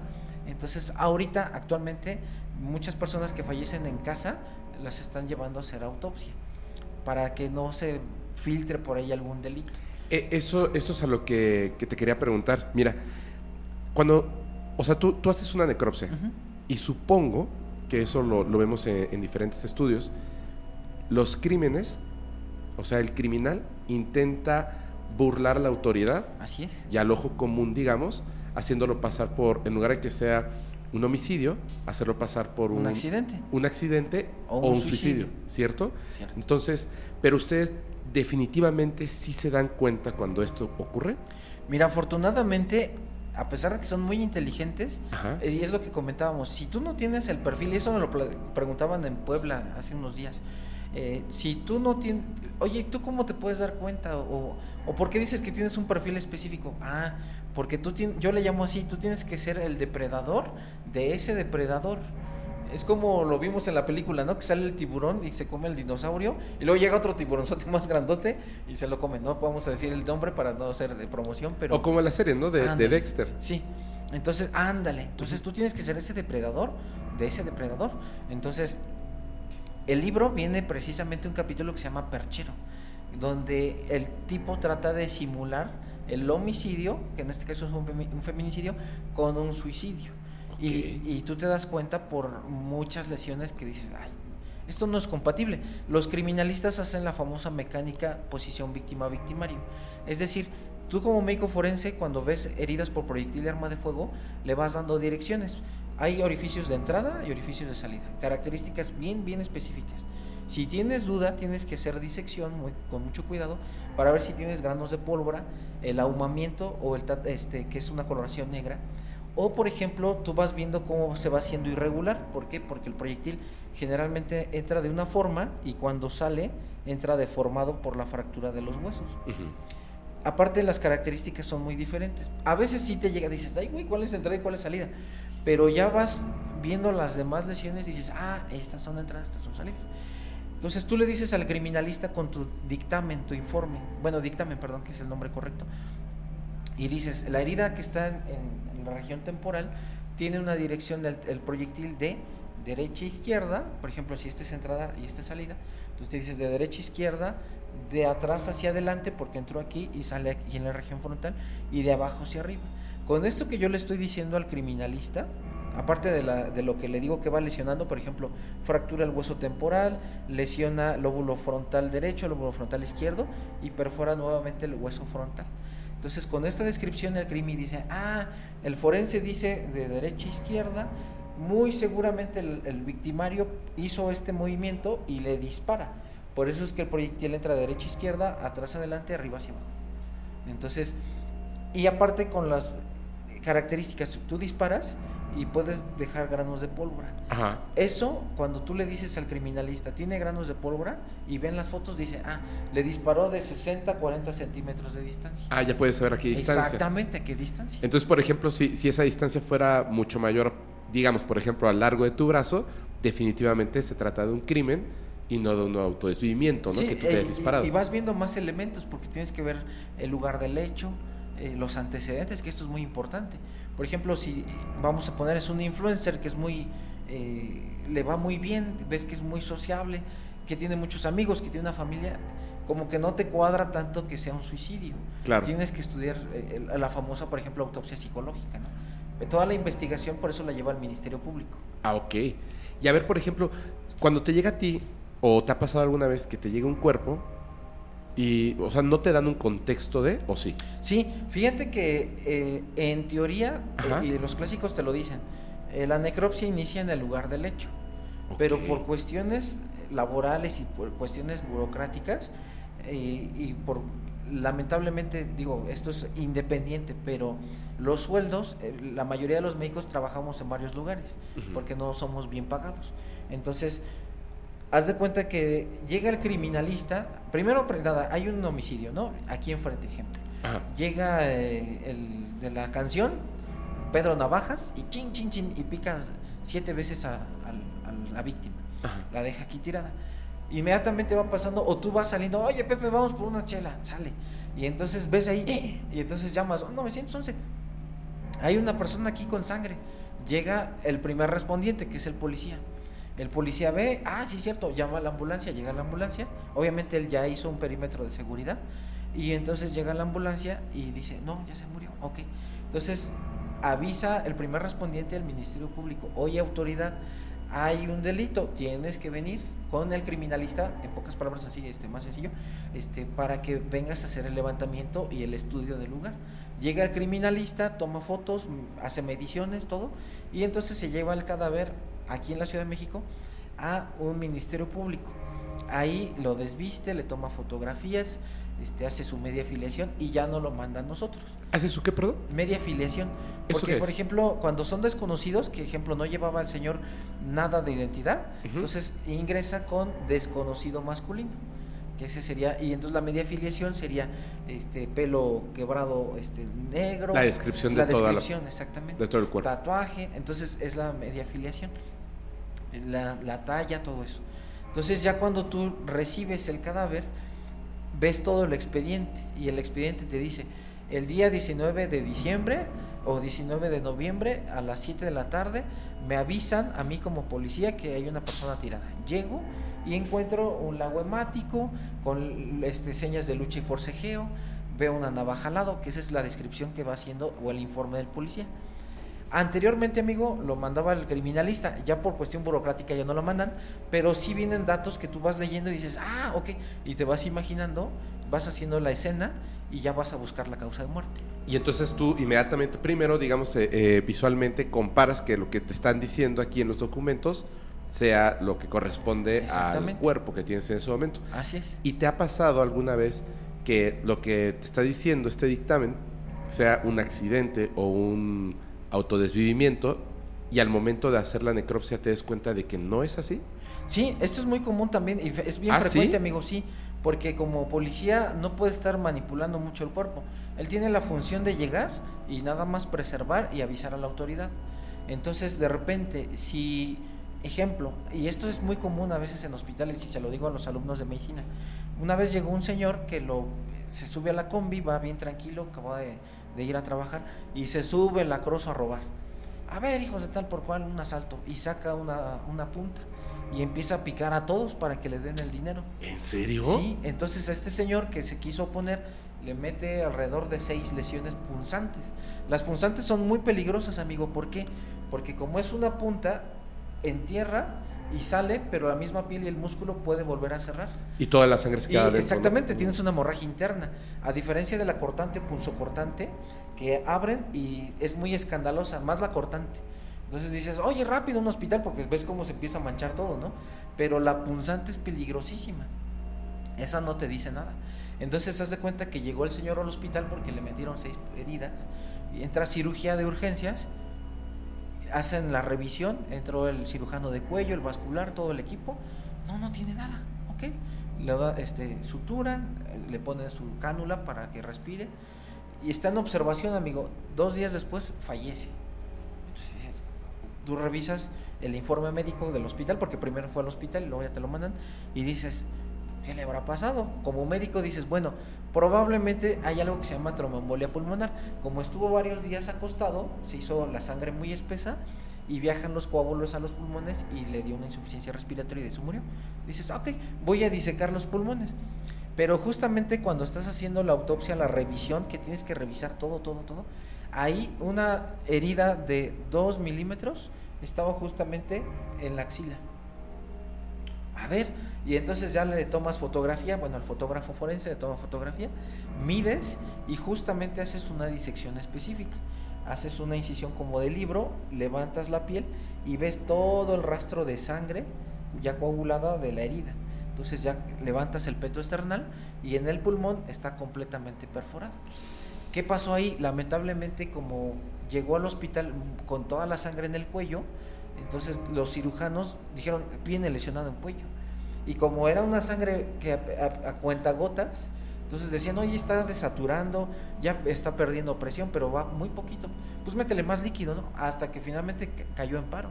Entonces ya cuando tú ves, ves y que está todo perforado el pulmón, dices, híjole, se murió de una herida punzante que perforó el pulmón. Pero no concordaba con lo que te habían dicho a ti. Claro. Pero entonces, ¿esta persona estuvo siempre inconsciente? No estuvo consciente, nada ¿Y más. ¿Y no sabía que tenía.? No, porque haz de cuenta que como tenía el tubo y tenía, como fueron seis heridas, el cuerpo humano, te, fíjate, es bien interesante la mente. Por, el único lugar donde vas a tener dolor, eh, digo, que lo vas a registrar es el cerebro. Claro. Porque tú tienes terminales nerviosas, pero van a registrar justamente a la Al corteza. Cerebro. Y luego la corteza te manda la, la, la, la indicación de que quites lo que te está causando dolor. Aquí el problema es que fue un dolor que se ocultó. ¿Por qué, amigo? Si tienes seis heridas en cuello y nada más tienes una acá, todo el dolor lo vas a registrar aquí, porque aquí tienes un montón. Y aparte esta área es más sensible que la parte que tenemos aquí en el tórax. Entonces, por eso es que el paciente pues decía, si me duele, me duele aquí, ¿no? Esta ya no le hizo caso también. Lo que sí es que le faltaba respiración. Claro. Ok, ok. Oh, súper interesante. Em, ¿Te ha tocado a ti, supongo, que sí, muchas necropsias que tienen que ver directamente ya, ahora sí, con criminales, con homicidios? Así es. ¿Cierto? Sí. Tú, a partir de que estás viendo esto, en las necropsias, aprendes como la manera en la que generalmente se realizan estos actos? O sea, ¿hay una definición de los actos? Tú cuando estudias criminología y criminalística, que eso incluso viene dentro de las áreas de formación de la especialidad, ya en la especialidad te dan criminalística y criminología. ¿Por qué? Porque tienes que ir con esa mentalidad. Claro. De, el mismo libro de medicina forense con los de crimi y los de criminalística te van poniendo estas escenas y estos casos. Más el de medicina forense te dice, esta posición con este victimario fue esta, por eso es que tiene esta lesión en patrón, por ejemplo. Entonces, eh, lo que acabas de preguntar es muy bueno porque mm, cuando tú entras a hacer la especialidad, en mi caso, con la generación donde yo entré, está la psicóloga forense. Este, y nos preguntaba, nos hizo un examen psicométrico. Ya habías pasado todos, el de inglés, el de conocimientos médicos, la entre, todo, todo, pero al final era el psicométrico. Y decían, chavos, el que no pase, lo siento, no puede entrar a la especialidad. ¿Pero por qué? Si ya pasé el de inglés, el de conocimientos médicos, ¿por qué? Porque no puedes entrar ni tan enfermo, pero no puedes entrar sano. Tienes que tener una patología específica. ¿Por qué? Porque vas a ver tus crímenes. Entonces, si tú no entras con este dato de psicopatía, porque tenemos psicopatías, todos los médicos tenemos psicopatías, y eso nos lo dicen los profesores de la carrera. ¿Por qué digo psicopatías, amigo? Porque tú como estudiante de medicina tienes que aprender cuando estás operando, porque entras, eh, eh, rotas en hospitales, rotas en cirugía, pediatría, medicina interna, terapia intensiva, en todos los servicios. Entonces, está desangrando el paciente, entras y te pones tus guantes y o entras a hacer debridación, que es quitar tejido muerto y el paciente, ay, gritando y tú tienes que quitarlo porque es un proceso infeccioso. Entonces tienes que tener estos rasgos de poder soportar este dolor, pero no tener la ausencia de empatía. O sea, tienes que ser empático, pero decirle, mire, en este momento déjeme trabajar, por favor, porque le tengo que quitar el tejido que está muerto, que le está ocasionando pus, y si no se lo quito le va a dar toda una infección que lo va a matar. Entonces, por favor, déjeme trabajar. Y eso es lo que hacemos en el anfiteatro. De repente llegas a tener a veces ese dolor tan feo, pero dices, a ver, me debo de concentrar porque yo quiero que a, esta persona le den justicia, por lo menos de mi parte, en donde estoy trabajando, que vaya bien fundamentado lo que voy a hacer. Y entonces en ese momento te olvidas, haces el procedimiento, tienes la causa de muerte, lo redactas y ya después, ahora sí con todo permiso, te puedes colapsar. sí, ya sales y te sientes ahí en una escalera solo, te pones a llorar, hay quien se fuma un cigarro, este, escribimos libros, por ejemplo, para tratar de tener una terapia de contención, pero sí te puedes colapsar. El chiste es no colapsarse en ese momento, porque toda la familia depende de ti para un buen dictamen. Claro. Porque aquí viene otra cosa, amigo. A ver. Tú como criminal que mataste a alguien, vas a contratar a un buen defensor, si es que tienes el recurso, y el defensor no va a ver si tienes justicia o no. El defensor te va a hacer una estrategia para que el dictamen que está haciendo el forense lo hunda. Porque una de las cargas más fuertes en, la prueba de, en el juicio oral es la prueba del médico forense. Porque te va a decir de qué murió. No quién lo mató, pero va a decir de qué murió. Entonces, si tú, a ti te ubican lugar, circunstancia, modo, todo eso, pero de repente el dictamen está mal, el mismo defensor te dice, su señoría, que se anule esa prueba porque el médico faltó esto, esto y esto y esto. Y entonces va para atrás y ya no tienes un elemento muy fuerte y esa persona puede salir. Ah. O sea, es como, como, por ejemplo, este caso famosísimo, ¿no? Del expresidente de Estados Unidos, JFK. Ah, ok. Que solamente había un tirador, pero en la, o sea, digamos, en, en el video, etc., podríamos decir que sí, pero en el momento en el que se estudia el cuerpo, es, imposible, porque hay una entrada que no está del lado donde supuestamente está el tirador. O el más común, que esto se lo ponen incluso los libros, A ver. el de Simpson, ¿te acuerdas? O.J. Simpson, que El cuate que fue y que era el perito en la escena no se pone los guantes. Y entonces creo que por un cabello o, una pestaña de él, que vuelven a procesar la escena y dicen, se contaminó. ¿Por qué? ¿No se puso usted el equipo? No, va para afuera tu, tu, prueba. Y ahora lo tenemos libre. Y él mismo lo ha dicho, sí, pues sí, puede que sí hice el crimen, pero pues estoy libre. Eh, de hecho, creo que ya está otra vez en prisión, por otra cosa. Ah, pero es, sí, por, sí, sí, se dedicó a la vida mala al ah, final era. Y también em, supuestamente estaban los guantes con los que había cometido el crimen y no le entraban. ah, ya, ya. Sí, fue, un rollo ahí con esto. Sí. Este, eh, pero, pero entonces sí existe una clasificación del tipo, eh, específicamente, o sea, pero digo que los accidentes hay muchísimas cosas, pero de los homicidios sí hay una clasificación, ¿no? Si es, por ejemplo, una muerte por asfixia, ah, este, por estrangulación, por este arma de fuego, etcétera. Sí hay un montón de clasificaciones, ¿no? Sí, de hecho, cuando tú estudias la, especialidad, te va, hay materias, por ejemplo, está asfixiología traumatología forense. Entonces, dentro de trauma tú ves heridas punzocortantes. Ejemplo, te voy a poner este ejemplo rápido. ves heridas por arma blanca. Y el mismo libro te dice, en arma blanca tenemos punzante, punzocortante, cortante y corto contundente. Y entonces ¿Corto contundente? es un machete. Entonces cada una de estas, amigo, te va a ir dando las características específicas. El machete es más profundo y más largo. La punzante es un orificio muy pequeñito. Punzo cortante en forma de ojal cortante larga con dos colas, cola de entrada, que es cuando inicia el corte, y cola de salida, que es un raspón que hace el mismo, la misma punta del cuchillo. Ok. Entonces sí, son mu- características muy específicas. Y entonces tú cuando estás viendo esto, inmediatamente defines esto es un crimen, aunque te diga otra cosa el documento. Es que haz de cuenta que el documento es orientativo, te Sí. dice nada más cómo encuentran a la persona y por ejemplo la familia, porque tienes que leer la declaración del familiar, si es que llega con familia, porque luego puede ser desconocido y nadie más que el policía te dice, ah, es que lo encontramos ahí tirado. Entonces, tú lees todos los antecedentes Ajá. y tienes una idea, pero realmente el que va a determinar cómo murió eres tú. Claro, o sea, tú tienes un- una, ahora sí, ahora lo comprendo muy bien, tienes una carga realmente muy pesada.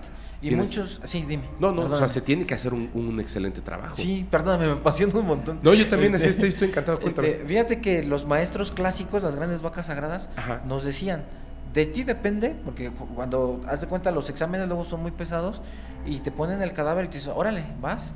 Ya, obviamente ya estudiaste la técnica, ya estudiaste el, el libro y te dice, a ver, ya, vas a empezar a hacer tu primera necropsia.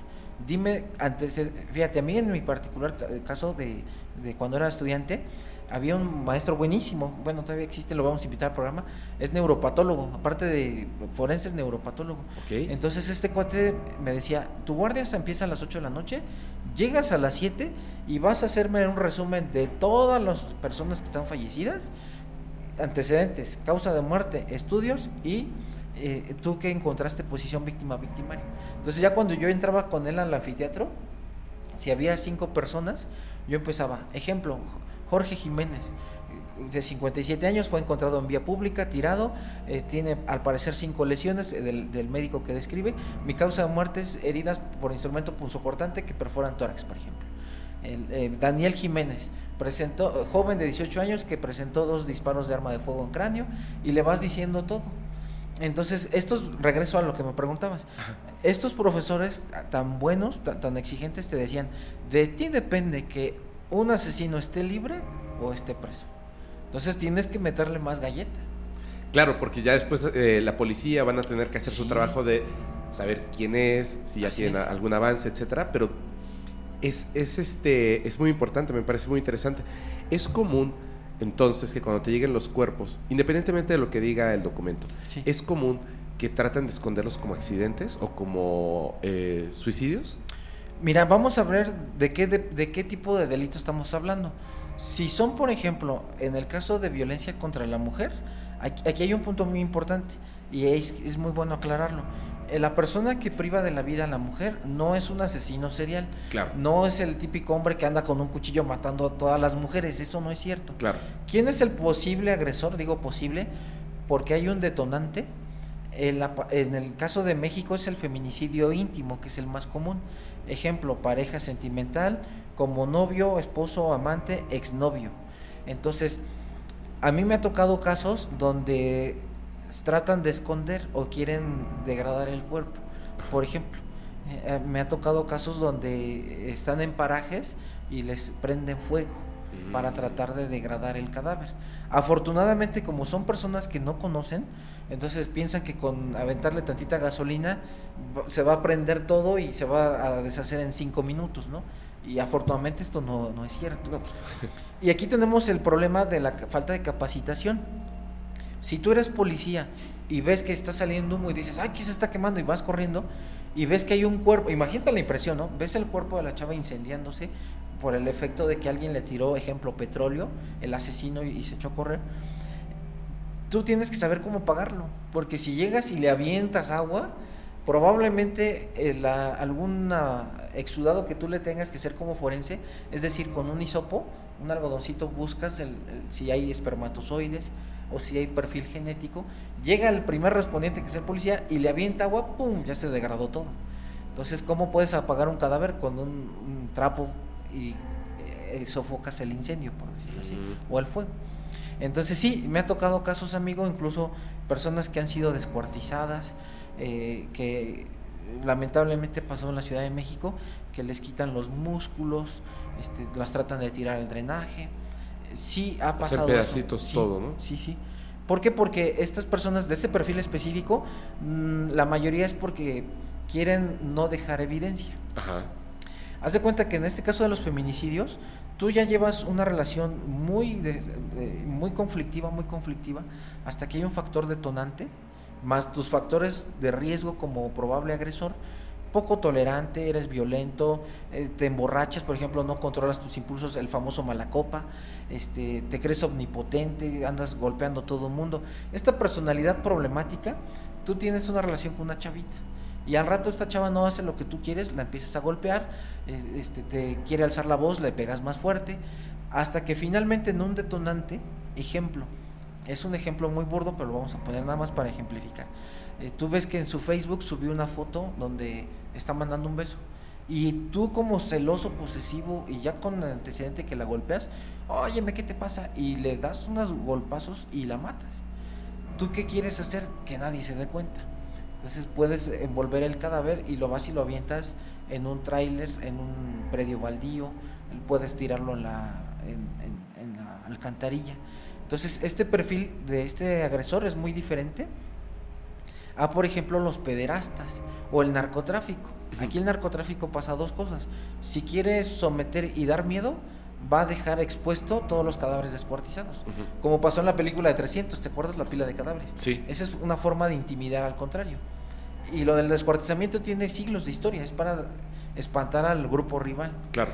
Pero si tú quieres esconder la evidencia y que no te vayan a juzgar por eso, ¿qué haces? Lo que estaba de moda, el pozolero.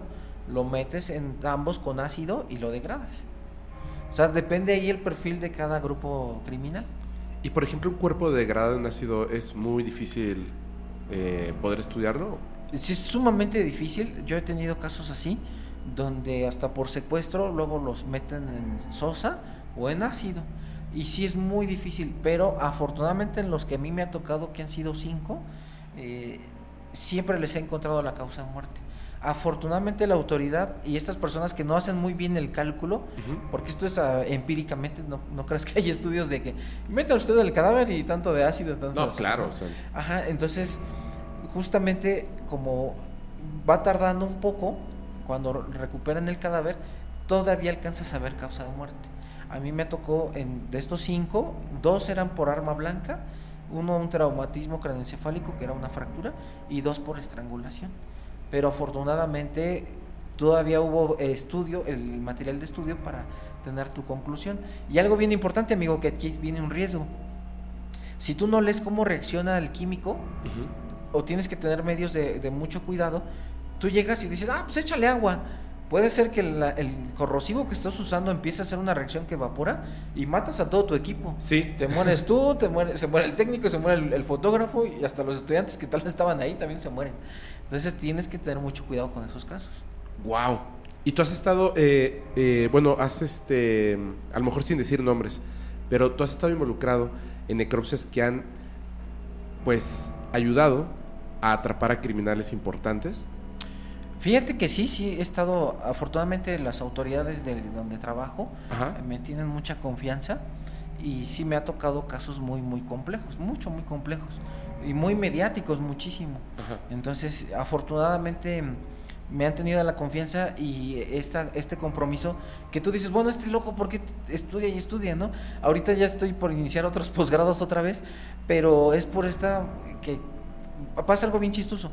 Terminas, pero ya cuando terminas dices, híjole, creo que menos sé, y entonces vuelves a subir y dices, mm, creo que me falta esto, y entonces vas subiendo, vas subiendo, pero mientras más vas aprendiendo, te das cuenta que menos sabes.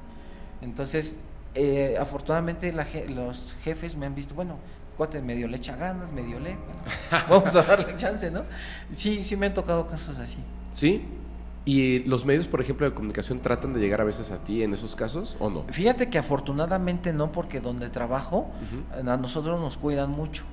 Entonces no dan información de nosotros. Ok. Incluso cuando tú vas a una audiencia, este, que está ahí el detenido, este, bueno, ya el procesado, el, que están haciendo ya el juicio, pues tú ves cómo se te queda viendo, porque para colmo, eh, yo creo que diseñaron mal las salas, porque está aquí el, tipo y tú estás aquí enfrente. Obviamente tú estás de lado, así como está Pepe, y, tú sientes la mirada de cómo te está viendo, ¿no? Pero el mismo juez te dice, ¿sus datos quiere que sean en reserva o quiere que sean públicos? No, en reserva. Claro. Y entonces tú ya sales, afortunadamente no dejen pasar a medios y ya sales como si nada, ¿no? Oiga, el juicio, de, ¿usted sabe del juicio? Sí, pues está ahí adentro. Y no sé quién pasó, no, no sé porque yo soy, yo soy de mantenimiento, ¿no? Entonces, este, ese es el bajo perfil. Claro. Entonces, sí, sí, te cuida mucho la institución de, de no boletinar tu nombre ni nada de eso. ¿Y se reciben amenazas?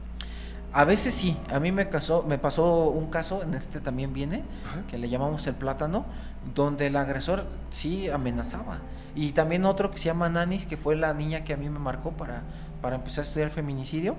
Este, ese tipo me tocó en ese, en ese entonces el sistema de cambio del tradicional, donde estaban en barandilla ahí los delincuentes y estaban tras la reja, y tú aportabas tu dictamen escrito, y me tocó a mí la transición con el oral, donde ya estás en una sala de juicio. Ajá. Entonces, pero ese cuate todavía me tocó carearme con él. Así como tú y yo estamos de frente, así nada más nos separaba la reja. Y entonces ahí sí, ya cuando terminamos de hundirlo, porque sí fuimos varios, y con todo el conocimiento lo hundimos al maldito, porque había violado a la niña de 7 años y la mató, todavía la quiso esconder en el techo del hotel. Entonces, este, al final nos dijo, se nos- ya clásica mirada que tú ya sabes que es un lacrozón porque ya había, ya estaba, ya tenía antecedentes penales, y igual se nos quedó viendo y dice, que Dios los bendiga, eh. Nada más cuídense. O sea, sientes esa, esa paranoia, de repente sales y dices, no voy a estar en un semáforo alguien y me vaya a balasear, ¿no? Claro. Y el crimen organizado no, no se... Cuando, por ejemplo, una casa de seguridad que la encuentran y empiezan a sacar los cuerpos, no, no hacen amenazas, no, no se acercan o simplemente... Fíjate que afortunadamente no, porque la ventaja del médico forense es que no te dice quién lo hizo, sino nada más cómo falleció. Entonces tú dices, pues falleció de un golpe en la cabeza, traumatismo craneoencefálico. Más no dices, él lo mató, ¿no? O sea, para nada. Claro, Sí, da- porque ya- eso tú no, no es tu pericial. claro, claro, claro, claro. Entonces ya no se acercan para eso. Pero sí, sí llega a pasar, o sea, Sí, sí, sí llega a pasar, que sí te llegan a amenazar. amenazar o tratar de corromper. Fíjate que afortunadamente a mí nunca en la vida me han tratado de corromper, afortunadamente. Ajá. Eh, yo creo que, y que ni lo hagan porque los corro, ¿no? Pero, porque te están insultando. Pero sí, sí me ha tocado amenazas. Por eso incluso Pepe de repente ve que ando, ando como paranoico, porque sí, de repente sí entra paranoia, quieras o no, sí, sí te preocupa un poquito. Claro, por supuesto. Oye, y por ejemplo, tú cuando, cuando ahora, ¿no? Ya que, que te dedicas a todo esto así, ves a otras personas que se dedican a lo mismo, como médicos forenses, y notas que perdieron esa empatía. Sí, esto es muy común. De hecho, me ha tocado en otros estados. Puede, tenemos, mira, el problema de los médicos, digo, Ajá. con todo respeto para el gremio, es que el médico tiene un perfil muy característico que es muy soberbio. Ajá. ¿Por qué? Y esto es muy normal, porque son de las carreras más largas. Sí, te más avientas, en mi caso 10 años, ¿no? Pero lo normal, ejemplo, 7 años. De ahí te avientas la especialidad, que dependiendo qué quieras, la especialidad es el número de años. Ejemplo, los de que se, crearon en, la- en el octavo día de la creación, que así le decimos, que son los neurocirujanos. Ajá. Esos cuates se avientan 7 años, si, si no reprobaron, pero ponle tus 7 años, más mínimo 6 años de la especialidad. Y si todavía quieres hacer subespecialidad, ejemplo, ya eres neurocirujano, abres, eh, levanta, este, operas cerebro, tumores. Pero si tú ves que el tumor está en la base de cráneo que casi es inalcanzable, te haces una subespecialidad. Entonces ya te aventaste 7 más 7, 14. Y otros 3 años, te avientas 17 años de tu vida No estudiando. manches. Así es. Entonces esos cuates, pues, hay unos que son súper megadioses, ¿no? Y el problema del médico es que es muy egocentrista. Entonces sí me ha tocado en muchos estados de la República que incluso el familiar te dice, le dice a la persona que está entregando el certificado, el administrativo, le dice, oiga, yo quiero hablar con el médico, quiero saber si, si sufrió, quiero saber qué pasó. Y a veces el mismo médico te dice, no, yo no tengo por qué darle informes, que lo haga el Ministerio Público, él lleva la investigación. Entonces es una falta de compromiso desde mi punto de vista, porque tú dices, oye, tú eres el médico, el último médico que lo, que lo vio, tú obtuviste datos. ¿Qué te cuesta hablar con el familiar 10 minutitos en una zona aislada y decirle, ¿sabes qué? Le pasó esto.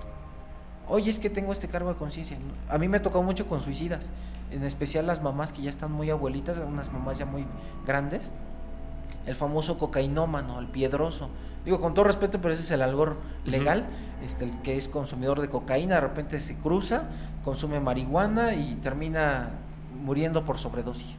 Pero son tipos que con síndrome de abstinencia, pues ya le quitaron el monedero a la mamá, ya le quitaron lo de la pensión, ya le vendieron el tanque de gas. Entonces, cuando fallecen por sobredosis, la mamá está deshecha. Dice, es que era mi hijo, doctor. Como sea, era mi hijo. Yo así lo quería. Señora, no se preocupe, mire, usted estuvo al pie del cañón. Él, por decisión de él, quiso consumir eso. Entonces, usted eh, llévelo a, que, a hacer su ritual, llévelo a velar o incinerar pero usted váyase tranquila, usted siempre, incluso hasta ahorita, está dando lo máximo por su hijo. Y quieras o no, esas palabras se van más tranquilas. Pero hay gente que dice, no, yo no tengo por qué hablar con ellos. ¿Y hay un curso para eso? O sea, para que te enseñen cómo hablar con una persona. Ah, eso es buenísimo, amigo. No, mira, cuando tú entras a, la función pública, la institución te contrata porque tú ya tienes un perfil, te dice, yo necesito, ejemplo, cinco abogados que sean especialistas en materia penal. Entonces te meten cinco penalistas. Y la institución te dice, vas a resolver, eh, vas a levantar carpetas de investigación. O en médico, ¿no? Dice, necesito cinco médicos forenses que sepan hacer autopsia. Sale, llegas tu currículum, este, cédula de licenciatura, especialidad y listo. Y empiezas a trabajar. Y la institución te dice, tú haces la necropsia y haces causa de muerte. Órale todo lo demás que tú quieras aprender, porque eso lo preguntaba una alumna eh, eh, ahí en, Chihuahua, en una plática que fui a dar, decía a los ponentes, oiga, pero es que eso la escuela a mí no me lo ha enseñado, ¿cuándo me lo va a enseñar? Entonces yo agarré y le dije, nunca te lo va a enseñar ni Harvard, eso lo vas aprendiendo porque vas a ir viendo las carencias, y es lo que ahorita decíamos, terminas tu licenciatura y dices, oh, oh, creo que me falta, y entonces subes a la especialidad y dices, no manches, no, no sé ni más, entonces te subes a la maestría, no, no sé, y le vas al doctorado, entonces eso pasa, no sé qué le dije a la mamá, se me puso bien mal, pues busco, diplomado en tanatología, y hablas, ¿no? Oye, ¿qué crees? Yo soy médico forense, no sé cómo decirle al familiar, no te preocupes, aquí aprendes, vente. Pero ¿cuánto vale? Vale 10 mil oiga, institución me paga, la institución te va a decir no, porque no hay presupuesto. ¿Qué es lo que tienes que hacer, amigo? De tu bolsa vas y lo pagas. Y eso, la mayoría que somos con ese nivel lo pagamos. Pero vale la pena, porque tú ayudas a la gente. Pues claro, porque, o sea, por ejemplo, ahorita en el ejemplo que nos dabas, de este, es, un ejemplo nada más, ¿no? Este, este muchacho que vendió hasta el tanque de gas de la mamá, y al final, pues bueno, o sea, hay como unas palabras que pueden ayudar a, disminuir quizá ese, ese, dolor que estás sintiendo. Pero, ¿cómo sería, o te ha pasado alguna vez, que sea un crimen violento, atroz, eh, un feminicidio, este, no, no, sé, algo, algo terrible? O sea, ¿cómo te enfrentas ante una familia? Es terrible porque sí me ha pasado, apenas el más reciente fue hace como 20 días, una situación terrible, donde fueron dos víctimas y venía precisamente el, papá junto con la hermana, venían de otro estado y, te dicen, cuando la persona que da los documentos y el certificado de función que tú lo firmas, te dicen, oye doc, este, quieren hablar los familiares, dices, hijo, ¿qué voy a hacer? ¿Cómo voy a, a decirles esto? ¿no? Entonces, los pasas a una sala aislada, que nada más estés tú con ellos, para que nadie más moleste. Y entonces le dices, te presentas, soy fulano de tal, lamento la situación ante todo, este, estoy para servirle, dígame. Oiga, quiero saber cómo murió, si sufrió, este, quién murió primero. Entonces sí tienes que tener mucho cuidado. Y aquí hay varios compañeros, terrible, ¿eh? terrible. Me, eh, apenas consultó, voy a alejar tantito para platicarte esto. Una litigante me consultó porque una muchacha se colgó, fue un suicidio. Y ya me enseñó todas las fotos y a leguas era un suicidio. Pero el médico forense de ahí le dice a la mamá, no, ni se preocupe, ni sufrió. Estuvo colgada como cinco minutos y... Pero pues ni sufrió porque son cinco minutos. Entonces le dije a la, a la litigante, burro le digo, porque si tú lees estos libros de ya de especialidad, que hasta son libros importados y que aquí no hay tan fácil, pero tienes que invertirle y no importa porque vas a ayudar, este, te dice, la inconsciencia en una asfixia por ahorcamiento se da a los 9 a 10 segundos.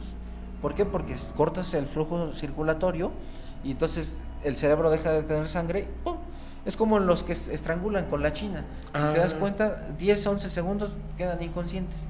Entonces ni siquiera concuerda de que, ah, es que estuvo colgada 5 minutos. Señor, vayas a estudiar, ¿no? Porque ni siquiera es esto.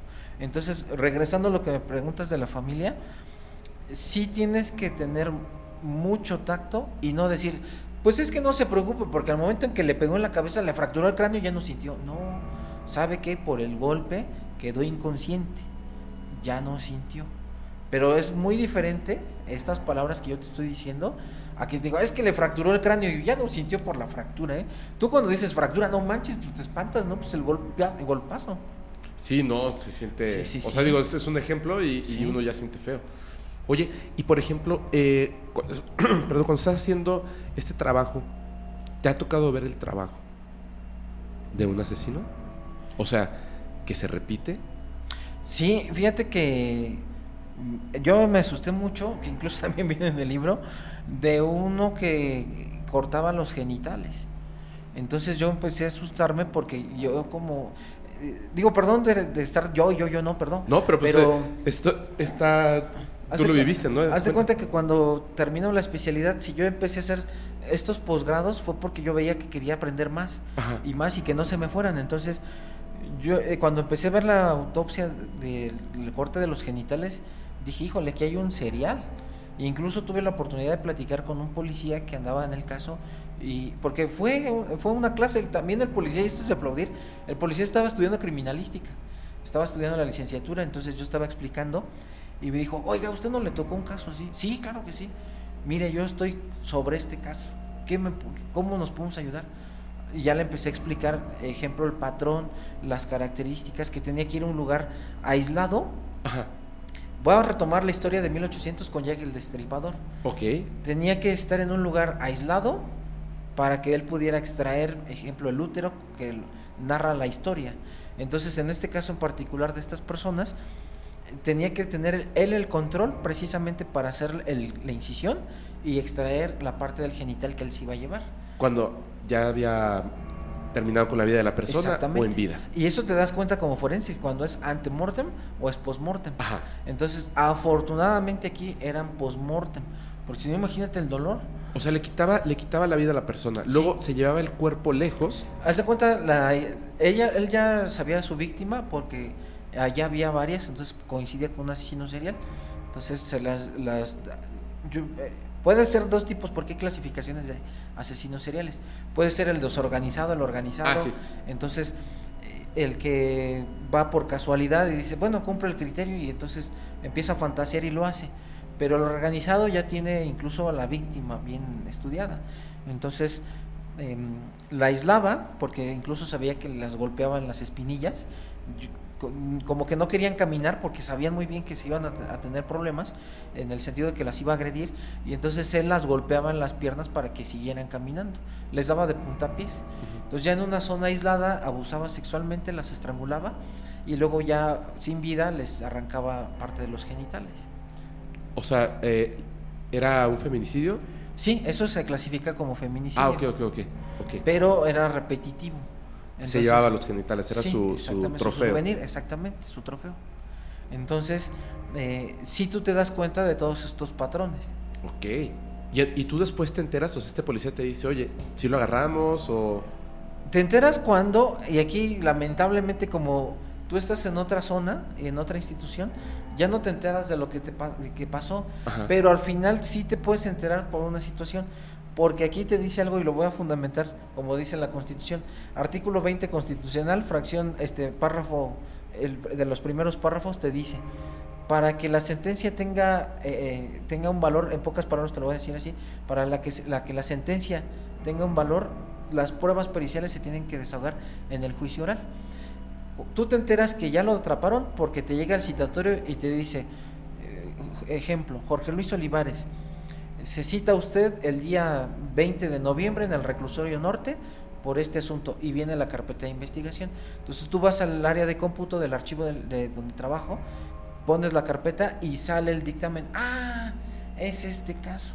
Y entonces ya te comunicas con el Ministerio Público, oiga, yo soy el que hice la autopsia. Sí, mira, ven para acá, platicamos, esta es mi estrategia. Y ya una vez tú en el juicio, ya inmediatamente dices, porque lo ves, dices, ah, este es el cuate que era el serial, por ejemplo.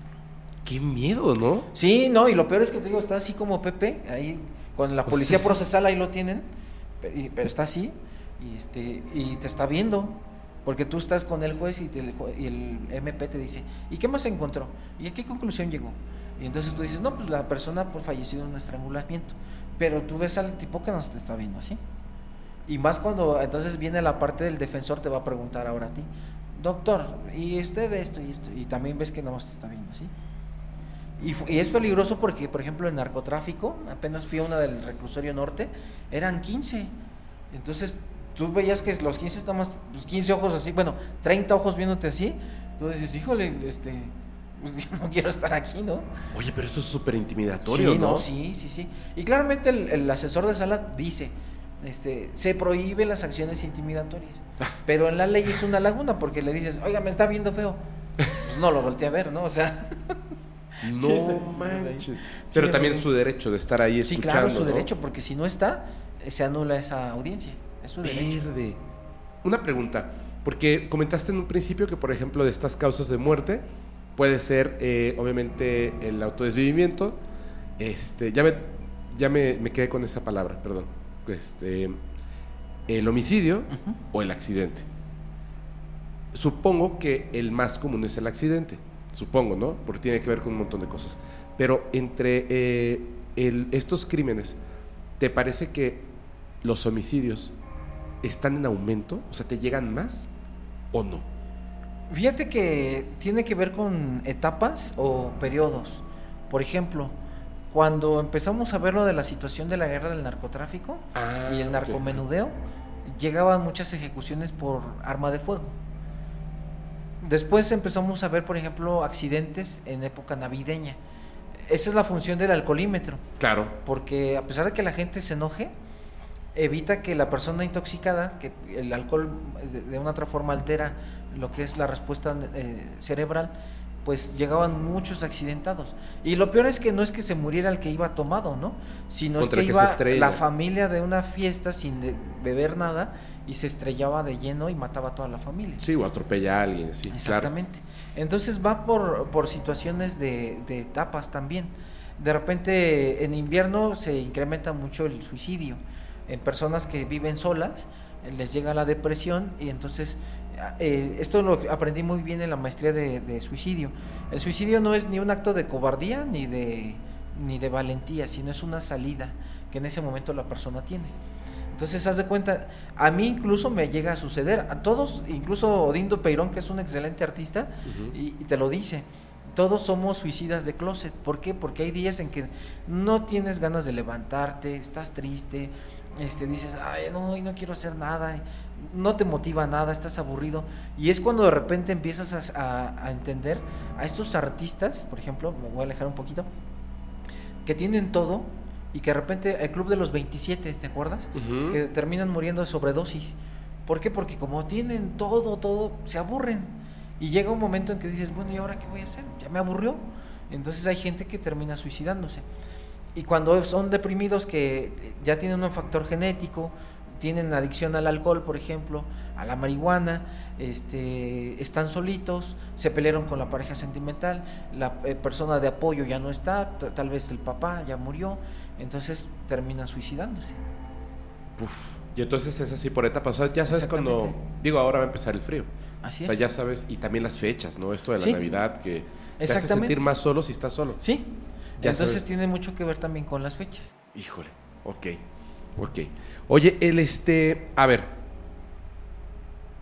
¿tienes alguna anécdota de una, bueno, un estudio que tú hayas hecho? ¿Cómo se le dice a este acto, a la, a la necropsia? ¿Se, ¿Está bien decir como un estudio del Sí, cuerpo? incluso le puedes decir estudio post-mortem. Ok. Es otra definición. En, uno, en alguno de estos estudios post-mortem de homicidio, en el que tú hayas estado involucrado, que haya algún, algún, este, algún factor por el que te hayas tenido que detener, que vaya más allá de tu expertise. Mm, Hasta ahorita, afortunadamente, no. No todo, todo lo he tratado de hacer bien Ok. y no ha habido algo que me, que me haya limitado todavía.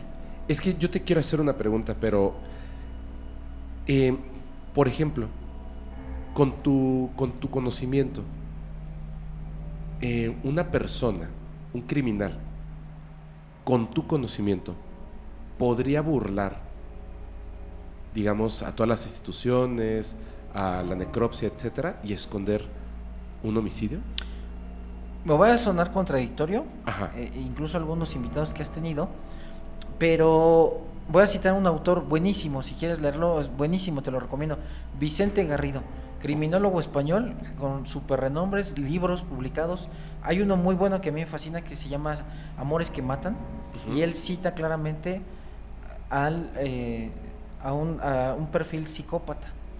Todos, la mayoría de los que has visto que son empresarios, que son líderes, somos psicópatas integrados. Tenemos rasgos de psicopatía. Incluso tú puedes tener rasgos de psicopatía. Si eres obsesivo, si te gusta mucho tu trabajo, si, ejemplo, voy a poner un ejemplo muy burdo. Si tú regañas a tu personal y no te importa que lloró, pero el resultado es que tienes un millón de seguidores, a ti te causa mucho placer. Y entonces tienes esos rasgos de psicopatía. ¿Por qué? Porque no te importó hacerla llorar, no te importó incluso despedirla. A ti te importó el resultado que fueron mil, un millón de seguidores, por ejemplo. Pues yo siempre he pensado que a lo mejor sí soy, pero ahora con lo que me dices ya me di cuenta de que no. Entonces, por ejemplo, tú has visto eh, empresarios súper exitosísimos Sí, claro. y son, pero eh, herméticos y hasta dices, no tienen sentimientos, no, porque son psicópatas integrados. Ah. Es decir, tienen estos rasgos de peligrosidad, pero que te conviene más que estés en la cárcel o que tengas estos rasgos que los sabes controlar y que tienes éxito y tienes una vida que tú quisiste. Entonces, sí, tú puedes, en este caso, por ejemplo, la pregunta que me estás haciendo, yo podría hacer un crimen que si se den cuenta, sí, sí lo podría hacer, podría burlar a la autoridad, podría incluso esconder el cuerpo y sé muy bien que no me podrían atrapar, porque sé muy bien, porque tengo estos rasgos de psicopatía. Por eso, eh, como médico forense, afortunadamente he dado buenos resultados, porque por eso te conviertes en el depredador del depredador. Ah. Tú vas a atrapar a este que es el que se está comiendo a todos. Pero para que tú atrapes a este tienes que ser más hábil mentalmente. Pero sí hay este tipo de criminales que estudian o que están como muy al pendientes, a lo mejor desde una manera externa, están estudiando esto para poder esconder sus crímenes. Sí, a mí me tocó incluso dar clases cuando yo estaba estudiando la especialidad. Ajá. Pues, le haces de todo, ¿no? Entonces fui a una escuela donde estaban dando la, la licenciatura en criminalística y me dijeron, oye, tú estás estudiando la especialidad, sí, pues vente a dar medicina forense, sí, claro, y ahí vas, ¿no? Y había alumnos que tú desde Lombroso, sí fue muy criticado, pero en cierta parte sí tiene mucha razón. ¿Lo, lo que, perdón? Lombroso, César Lombroso, Ok. el padre de la antropología forense. Ok. Él hizo una tipificación de criminales que fue muy juzgado por decían, no, oiga, ¿cómo cree? Pues si no todos se parecen. que no". Pero sí tiene mucha razón. Cuando tú ves una persona que ya estuvo en cana, que ese es el albor de- del sistema penitenciario, que estuvo en cárcel, Ajá. tú tienes unos rasgos que luego, luego lo ves. Por ejemplo, el personal de custodia que trabaja en reclusorios va en la calle y te dice, ese ya estuvo en reclusorio. ¿Por qué? Forma de caminar, forma de parar, forma de ver, forma en que incluso sienten la mirada de alguien y sí es cierto. Yo en tu pobre casa, que es una zona marginada, este, te das cuenta quién ya sale de cárcel y te le quedas viendo y luego, luego te voltea a ver. O sea, tiene unos rasgos muy característicos. Entonces tú ya dices, este es lacroso, ese es el algor eh, penitenciario, si se habla. ¿no? Entonces, em, justamente, sí puede haber estos este, elementos para que tú puedas ocultarlo. Entonces, a- eh, vuelvo a, la- a tu pregunta. A mí me tocó alumnos que yo cuando los veía decía, estos cuates pues, están raros aquí, ¿no? Porque tú decías, te decían, ya, profesor, ni nos importa, ponga el muerto, a ver qué se murió. Porque obviamente estás mostrando pues la lesión, ¿no? Ajá. Y entonces tú ves estos cuates y te llegaban y te preguntan, oiga, este, ¿y cómo se hace para, en estos casos, este, cortarlo sin que salpique, ¿no? Por ejemplo. Oiga, ¿y cuán- cuánto ácido le tengo que poner? No, pues no sé, le digo, eso no hay estudios. Le digo, ¿y tú para qué quieres saber? No, no sé, es que es para cultura. No, no, no es No. cultura. O sea, tú ya te estás dando cuenta que estos cuates, pues ya, ya te lo están diciendo porque tienen algo ya en mente. Claro. Aparte está la pregunta es específica, ¿no? Sí. Así como para que no salpique. Sí, sí, sí. Ah, caray. Sí, sí. ¿No? Ni siquiera cuál es el efecto de, de una persona que supo hacer para que no salpique, sino cómo, cómo hacer para que no salpique. Dime, dime, dime. Eh, perdóname, y aquí hay gente que es muchísimo, muy inteligente, te la puede disfrazar. Y aquí eh, juntamos la clasificación del agresor. Ajá. Ejemplo, Te voy a poner dos ejemplos. Por favor. Primero, tú eres mi novia, supongamos. Ajá. No es lo mismo que yo te diga, óyeme, ¿por qué estás poniendo la foto en el Face? ¿Tienes un montón de perros atrás de ti? A que yo te diga, mi vida, ¿qué crees? Mira, me sentí un poquito triste porque pues un montón de tipos te están acosando.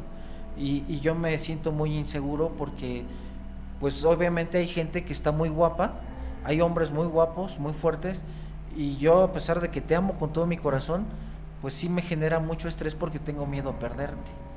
Me da miedo perderte. No sé qué hacer sin ti. ¿Qué tal si uno de esos muy guapos te, te enamora? Y entonces la chava va a decir, ay, ay, sí me quiere, qué bonito.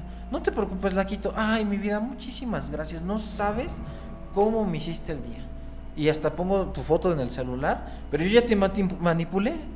Y finalmente yo ya quise lo que, yo hice lo que, yo quise hacer, bueno, perdóname, ahí va mi cerebro. Que, yo obtuve, gracias, yo obtuve lo que, el resultado, yo, que, el resultado que yo quería. Pero fue una manipulación, pero ya te diste cuenta el, cambio de palabras. Uh -huh. Entonces los manipuladores tienen estos rasgos muy característicos. Por eso es que envuelven muy bien a la chava, madres solteras. No te preocupes, mira, yo al niño lo voy a querer como si fuera mío. Este, yo voy a ser el papá que, que, no ha tenido. Yo soy bien responsable. Es más, mira, me voy a lucir, saco la cartera, toma, mija, cómprale un par de zapatos. Y entonces la chava, wow, y si se la cree.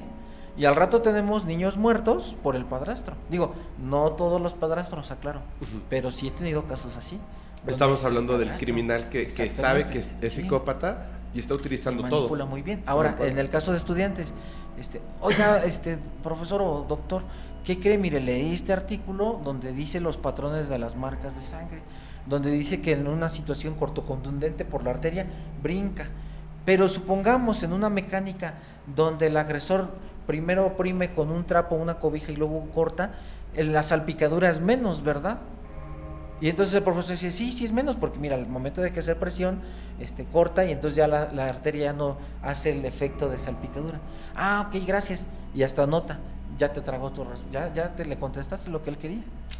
O sea, pero eh, va por niveles, por eso te digo, hay gente muy inteligente, por eso te digo, los delincuentes no son tontos, no es la caricatura del gordo con el antifaz y todo bruto, no, no, son gentes muy inteligentes. Incluso el que te va a saltar en la calle, este, te, ya de una sola barrida, ve de dónde traes tu celular, ve cómo se puede escapar, ve que si te puede golpear o no, ve tu conflexión, tu estatura, para chinearte o simplemente ponerte la punta, agarrar tu celular y escapar. O sea, incluso hasta los maestros de criminología no lo dicen, con todo respeto voy a decir. Tú al delincuente lo ves a las 6 de la mañana haciendo barra y corriendo, y al policía lo ves con su guajolocombo, su champurrado y su torta de tamal. Entonces, cuando son las persecuciones, digo, no todos, pero es cuando dices, como el, el, el, ratero, pues está, está fuerte, ¿no? Bien marcado, pues sí, pues está, él está entrenando, porque él sabe muy bien que es todo o nada. Uh -huh. Sí, sí, sí, sí, está en la ley de la sí, selva. Sí, sí, Tiene que levantarte Entonces, práctica. Hacer la todo. neurona bien rápida. ¿Tú alguna vez has estado en una necropsia que al momento de estudiar el cuerpo te das cuenta de que no fue un crimen de que hubo una explosión ahí de, de adrenalina, no fue un crimen este, pasional, digamos, sino que la persona que lo está haciendo, que no sabemos quién es, está haciendo eh, las lesiones tratando de hacerlas pasar por un accidente, haciéndolas pasar por, por un suicidio, etcétera, pero porque tiene conocimiento forense. Perdóname, sí me había desviado de la pregunta. Ah, no importa. Este, fíjate aquí dos cosas. Eh, me ha tocado personas que han descuartizado. Me ha, me ha, tocado casos donde vienen incluso en bultos. Ajá. Cuando ya ves que de repente hay trenes que llegan aquí a la Ciudad de México, okay. que son trenes industriales, uh -huh. y se da el caso de que van y ya empiezan a descargar y ven la bolsa negra y ven y ahí está la persona descuartizada, no que venía de otro estado. Entonces tú cuando revisas ese, esas lesiones y esos eh, eh, efectos que hizo el, el, instrumento, tú te das cuenta que es gente que conoce por la forma como desarticulan. Cuando es una persona que no tiene conocimiento y que está muy torpe para hacerlo, ves que hasta le pega el hueso. Claro. Y entonces ves, dices, ah, no, pues aquí le intentó, pero no pudo, aquí se le acabó el filo. Pero cuando es una persona muy, muy conocedora, se va directamente a la articulación. Hasta te lo deja como estudiante de medicina, es decir, limpiecito de como una disección cuando tú eres estudiante y vas disecando por planos, así los dejan. Y ahí tú te das cuenta de que puede o ser un estudiante de medicina, un doctor, un médico forense o incluso pudiera ser un carnicero, Es que puede ser cualquier persona pero con conocimiento. con conocimiento de dos cosas, que alguien le enseñó, Ajá. como por ejemplo, ejemplo, escuela de sicario, que le enseñó a descuartizar, Ajá. o empírico, que lo secuestran y dicen, ahora tú vas a descuartizar, si no te matamos. Y entonces empieza y empieza a modificar su técnica hasta que la vuelve perfecta. Ok, que esos serían otros casos. Exactamente. Es- ¿Escuela de sicario a qué te refieres? Es que hay, organizaciones criminales que reclutan y mandan a campos para entrenamiento. Sí, que son como ranchos alejadísimos. ¿no? Donde entran 100 y salen 50, Ujú. por supuesto. Ok. Entonces, ¿sí se puede ocultar un crimen con Si un vasto una- conocimiento? Sí, si tienes una persona... Hay una frase incluso, peligro- depende cómo la quieras ver. Digo, bueno, retomando ahorita tantito lo que decías, si es estudiante y eso, bueno, eso tú no lo puedes saber. Nada más sabes que tiene un conocimiento. Claro. Ya lo que se dedique, bueno, ya no puedes saber, pero sí sabes que tiene un conocimiento. Ahora, retomando lo que me preguntabas, pero se me murió otra neurona. ¿Qué me preguntaste ahorita? No, no, no, te volví a preguntar. O sea, que sí se puede ocultar un crimen Ah, con ya, ya, conocimiento. sí. Hay una frase muy célebre, depende cómo quieras ver el vaso, si medio lleno o medio vacío. Ajá. Pero una frase te dice, el conocimiento da poder. Sí. Si tú eres una persona empática y que quieres ayudar a la gente, vas a estudiar, estudiar, estudiar y dices, ah, mira, no te hicieron caso aquí, pero vete a la institución. Ah, no te hizo este medicamento, no te preocupes, te cambiamos el antibiótico y vas modificando y vas mejorando. Así es. Pero si lo pasamos a la cuestión, ahora sí un poquito oscura, el conocimiento te da poder. Puedes manipular, puedes ocultar, puedes... eh, Quedar impune. Exactamente, puedes quedar impune. Claro, por supuesto. Por eso es importante que el ejemplo que dabas con, digo, con todo respeto para, para los policías y las policías, o sea, con todo el respeto, simplemente es un ejemplo. eh, el hecho de que el criminal se levanta a las 6 de la mañana, a lo mejor no está bien comido, pero no está pasado de peso, Exactamente. eh, corre, tiene los músculos este, fuertes, etcétera, y el policía no, si lo persigue, pues el, el Sí, el criminal policía hasta se infarta. se infarta. Y en este caso, por eso tiene que estar el conocimiento, no puede detenerse de este lado, porque eh, tenemos que tener la idea de que siempre las personas que están buscando el criminal para darle justicia a, a las familias, pues por supuesto debe de haber más conocimiento de este lado, para que no puedan burlar a las autoridades, Exactamente. que es la parte importante. Ahora tengo una pregunta. De, de los de las necropsias, pero específicamente de los crímenes. Eh, no- espero que no se entienda mal, pero ¿cuál en tu estudio te ha parecido más interesante? Por cualquier, Sí, sí, sí. por cualquier factor que tú consideres. Fíjate que esa pregunta que hiciste es muy interesante porque mm, hace mucho tiempo, te voy a dar un preámbulo de 30 segundos. Dámelo de 30 minutos si quieres. Está muy interesante, así que no importa. Eh, una vez yo cometí como todo cuando vas empezando a veces a creerte algo que no eres. Y entonces a mí me empezaron a dar muchos casos de arma de fuego, muchos, muchos, muchos. Y llegó un día uno que traía 50 heridas. 50 heridas, la literatura te lo dice, orificio de entrada y orificio de salida. Entonces, una herida tiene dos orificios generalmente. General. Si el proyectil se queda, bueno, nada más es uno. Pero si sale, entra y sale, son dos. Entonces, 50 heridas, ejemplo, serían 100 orificios. Entonces, esos 100 orificios los tienes que ir cuadrando, este con este, y vas haciendo todo tu dictamen. Eh, Estatura, o sea, a, a cuánto del plano sustentación, a cuánto de la línea media, qué lesionó, haces disecciones muy grandes. Y son necropsias de 6, 7 horas. O sea, son muy, sí, son muy tardadas. Más si se quedan proyectiles. Ahora, un día iba llegando ahí, ahí va el Olivares, ¿no? Con uno que trae 35, o sea, 70 orificios más o menos. Si es que no se quedaron. Y de repente me dice un doctor, ¿qué te tocó? Un baleado. "Mm, está bien fácil. No, doctor, pues trae 35, ¿cómo cree? Dice, ¿qué chiste? Digo, con todo respeto, es un orificio de entrada y una salida. ¿Qué chiste es eso? No, pues está difícil. No, dice, no, mijo, te falta mucho. Te falta. Lo más difícil es cuadrar los errores médicos. Y sí es cierto, amigo. Cuando, ejemplo, llega un, un paciente con una intoxicación y por ej- alguna situación se complica y fallece en un hospital, Ajá. tú tienes que saber y tienes que interpretar lo que hizo el especialista. Un especialista que tú no eres especialista, sino tienes el conocimiento médico porque eres médico, pero para eso te tienes que ir a fundamentar. Este doctor le puso tal medicamento, ok, este sirve para esto, ok. Y esas son las más complicadas. Porque puede cambiar hasta el color. Exactamente, sí. te, puede, te puede confundir. Sí, incluso cuando tú mandas a estudio la sangre, lo más sencillo es que te diga el químico, ah, tiene alcohol. Bueno, estaba alcoholizado, y concluyes, tiene alcoholemia de tanto.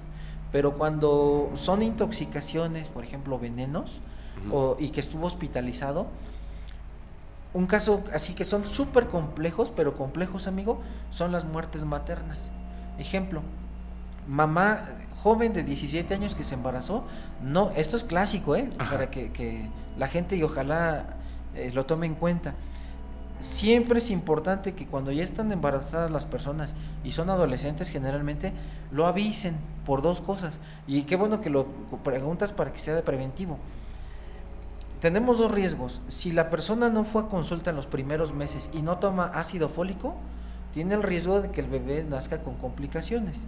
Y número dos, si es el temor de que, ah, es que me va a ver mi mamá y me va a pegar o me va a pegar el papá, me van a correr de la casa, y a veces las adolescentes se ocultan el embarazo amarrándose, por ejemplo, un rebozo o algo para que no se vean tan abultadas, están restringiendo ese bebé, el crecimiento. Si no tienen un control, ejemplo, que la mamá sea hipertensa y la hija tenga antecedentes de hipertensión y con el embarazo se haga hipertensa, imagínate, llega una mujer joven con problemas de hipertensión, sin un seguimiento por parte de un ginecólogo, con restricciones de crecimiento del bebé y sin tomar ácido fólico, que ya son grandes factores de riesgo. Y por alguna situación le da eh, preeclampsia, que es esta, este descontrol de la presión arterial y se sube tanto que o puede causar embolia, un eh, evento vascular cerebral, infarto o un problema hepático. Le da preeclampsia, empieza a convulsionar, llega al hospital, la atienden, sacan al bebé por cesárea y la muchacha se muere. La mamá va a decir, yo no sabía que estaba embarazada, pero la mataron los doctores. Y entonces la mamá va a ir al Ministerio Público y va a decir, es que en el hospital, que era lo que platicamos con el doctor de urgencias, la mató el doctor. Oiga, pero usted, si tú eres médico, decís, oiga, no sabía que estaba embarazada, usted, este, su hija no, no sabía que estaba usted, este, la hija no sabía que No se lo dijo. Sí, no se lo dijo, gracias amigo. Es que quiero platicar No tomó un, tratamiento, no tomó media preventiva, no se le hizo la edad gestacional, nada, nada. Era hipertensa. Sí, pero usted lo mató. Entonces te llega a ti el cuerpo de la muchacha que estuvo embarazada. Y entonces tú tienes que determinar de qué murió. Esas sí son las de de veras que dices, no juegues, me tengo que ir a leer tres, cuatro libros. Porque tienes que ver si se desprendió la placenta, si hubo una ruptura uterina, este, si hubo una hemorragia. Y aparte tienes que mandar muestras de órganos para que otro especialista, que es el patólogo forense, lo estudie con su microscopio. Entonces ya tú juntas todo esto y ya concluyes. Esas sí son las de, de veras.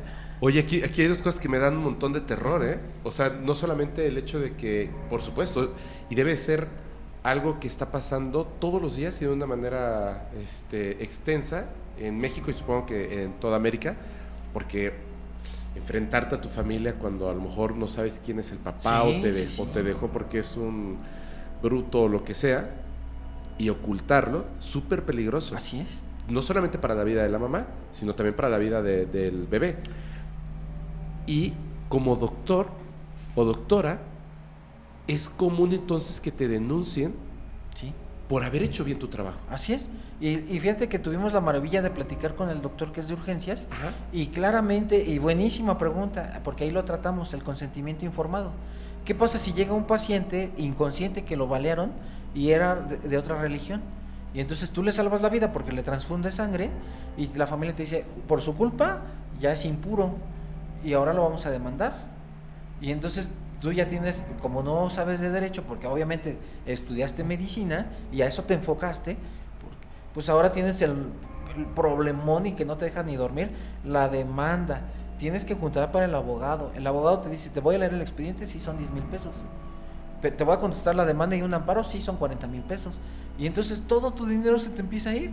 Y si tienes familia, y al rato el mismo control, el órgano interno del hospital o donde trabajes te dice, doctor, hay una denuncia, está derechos humanos, lo vamos a, inhabilitar sin goce de sueldo. ¿qué haces? No manches. Sí, o sea, está el riesgo de, de que en la medicina también es esta parte, de que si a pesar de que tú haces bien tu trabajo, a mí me tocó un caso, te lo platico rápido. Es un dealer que andaba vendiendo su droga en, en su cuadrante, por decirlo así, y que no es cuadrante, pero bueno, en su zona, en su, en su plaza, y llega otro, lo invade, y entonces este agarra, se calienta y ¡pum! le da, para espantarlo, le mete dos tiros, uno en el muslo, que perfora la arteria femoral, y otro en el abdomen, que nada más entra y sale, no pasó nada. Como está gordito, pasó por la grasa. Llega al hospital el dealer, el dealer. O sea, tú desde que eres médico, que digo, con todo respeto voy a decir, que no tienes que estar diciendo, es que es delincuente. Bueno, para los que no les ha tocado la delincuencia es válido, pero para todos los que ya tenemos un antecedente de trauma, tú dices, híjole, bueno, a ver, entonces ahí tratas de, hacer las cosas bien, ¿no? Pero sí tienes también un problema ahí, porque es gente que dices, oye, está lastimando a la sociedad, pero bueno, voy a hacer mi trabajo. Y entonces lo, lo operan de urgencia, le ponen justamente un injerto en la arteria femoral, pero ¿qué crees? Cuando hay una hemorragia masiva que se llama este, choque hipovolémico, o este, en el grado 4, que es lo máximo ya de pérdida sanguínea, hay algo que se llama coagulopatía por consumo. ¿Qué es esto? Todas estas plaquetas que están encargadas de cuando tú te cortas, llega, se hace un coagulito Ajá. y cohibe la hemorragia. Ajá. Cuando tienes una hemorragia masiva, pero masiva que no puede controlar todas las plaquetas, esas plaquetas dicen, hey, vengan a ayudar. Y entonces van todas las plaquetas a tratar de tapar ese gran socavón ahí tremendo, ¿no? Ajá. Que con cada latido se está saliendo la, arteria, la, la sangre de la arteria. Esas plaquetas te las acabas. Y entonces ya no coagula, se llama coagulopatía por consumo. Ah. Pero eso es después de que ya controlaron los daños, ya no tienes plaquetas.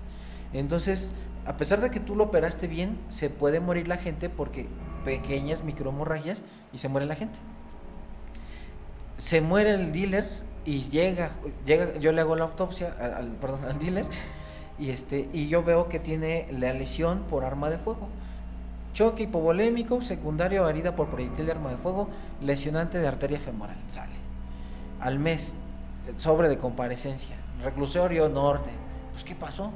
Llego y pobre doctor. Oye, tú eres el forense, sí. ¿Qué crees? Yo soy el cirujano. ¿Y qué haces aquí? Es que me están denunciando que yo maté al, al, señor. Si yo le salvé la vida. No, pues claro, le digo, pues yo vengo a decir precisamente de qué murió de la bala. Ya en la audiencia, amigo, el defensor, por eso te digo, no es de cuestión de justicia, es estrategia del defensor. A ver. Y agarra y dice, perito, diga usted, ¿hizo la necropsia de fulano? Sí, yo la hice. Ok. Diga usted si la, fíjate, ni siquiera incisión o procedimiento quirúrgico. Diga usted si las cortadas que presentó yo el oxiso eran necesarias. O sea, refiriéndose a la intervención quirúrgica. Sí, sí eran necesarias, era para salvarle la vida y otra vez vuelve a atacar. Diga usted, si no le hubiera hecho esta incisión, el señor Hoyo Oxiso hubiera sobrevivido. O sea, estaba de necio diciendo que el cirujano, por su culpa de haberlo operado, se murió. O sea, no estaban echándole la culpa al dealer, porque la teoría del caso del abogado era, sí le disparó, pero no lo mató. El que lo mató fue el doctor. Ay, güey. Sí, entonces, pues es esa parte donde tú también tienes que estudiar para por, si tú lo haces mal, pues pobre doctor también se va a la cárcel. Incluso si te equivocas en algo al momento de decirlo, ¿no? Sí, sí, claro. Que pareciera que sí fue en algún momento su culpa, el abogado sobre eso va a estar. Sí, no, y el defensor está sobre y sobre. ¿eh? No, pero lo acaba de decir. ¿No lo dijo usted ahorita? Y entonces hasta te empieza a levantar la voz y, este, y, te empiezas a equivocar, obviamente porque te mete presión. Verde. No, ese está súper heavy. Sí, sí, sí. Pero al final el doctor eh, ¿Todo bien? ¿Salió? Sí, afortunadamente ya tú como perito le dices, a ver, si en este caso no hubiera habido esta intervención, el señor en el lugar se hubiera, hubiera fallecido. ¿Por qué? Porque ya le empiezas a aventar toda la cuestión médica. La arteria maneja tal presión, cada latido maneja tanto volumen, en tres minutos se hubiera fallecido si no hubiera llegado alguien a presionarle, o sea, le manejas todo. Y entonces ya el juez ya se queda con una mejor idea. Qué bueno. Sí, no, sí, sí. Qué bueno. Oye, no, este está súper cañón. Este, mira, que ya para, ya vamos a ir cerrando. Pero... Sí, ya para, descendiendo los 10.000 mil metros le llaman los capitanes. Sí. Te quiero comentar una cosa que, primero que nada, agradecerte, pero quiero comentarte una cosa que me parece bien interesante. Como bien comentabas, lo de las mamás, que son como las que te pueden hacer el mejor perfil, Sí, ¿no? sí, sí. De una persona, eh, obviamente que está saliendo con su hija, con su hijo, supongo, ¿no? Entonces, poco a poco, conforme uno está escuchando a, a profesionales que están hablando de estos temas, de repente hay cosas que empiezan a hacer clic eh, en tu persona, ¿no? De cosas que habías escuchado, etcétera. Fíjate que en unos capítulos pasados me estaban señalando, sin decir, o sea, digo, no, no tengo el perfil psicológico, no te puedo eh, como poner mi firma de que este expresidente de México, pues tiene o psicopatía o sociopatía, pero es muy obvio por su forma de actuar, bla, bla, bla, bla. Entonces, hay una historia que me parece bien, bien chistosa, porque yo siempre había sentido que la persona de la que te voy a hablar tenía como esta, lo que ahora tú comentabas, como psicopatía, pero controlada, ¿no? ¿Cómo. ¿cómo le dijiste? Sí, psicópatas funcionales. Psicópatas funcionales y que se vuelven empresarios Sí, claro. súper buenos, o sea, o sea, súper buenos me refiero en el negocio, o sea, Sí, para ellos, ¿no? Crecen sus negocios, crecen sus empresas y los notas que son como muy alejados de, de la humanidad, pero al final, pues no están haciendo nada malo, están trabajando. Sí, porque son funcionales, les agrada estar de este lado. Exacto, entonces está bien. Y me quedé pensando, ahorita que comentabas esto y con toda la- todas las historias, o sea, todos los, este, los conocimientos que tienes, tú conoces, digo, y lo voy a decir con todo el respeto al mundo, por favor no te enojes conmigo, solamente qué bueno que, que si es, eh, que sea funcional, y si no lo es, te pido una disculpa. Pero ¿has escuchado alguna vez de, sí, claro, mexicano, es un gran empresario, fue amigo de Luis Miguel, o se peleaba con él, este, que le dicen el diamante negro?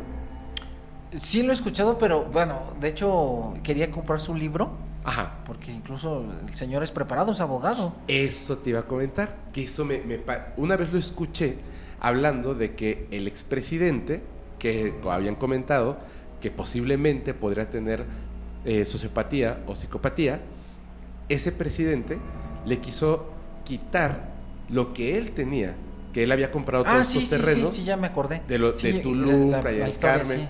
Y se puso a estudiar Derecho, precisamente. porque le dio miedo, Así es. porque dijo me lo van a quitar. Sí. Entonces, con toda la corrupción, me lo van a, me lo van a quitar. Y dijo, no, mejor me meto a estudiar este Derecho. derecho y le termina ganando el juicio. Así es. Y entonces se me hizo bien chistoso porque lo que yo te preguntaba, o sea, no chistoso de, de qué risa, ¿no? Sino muy interesante.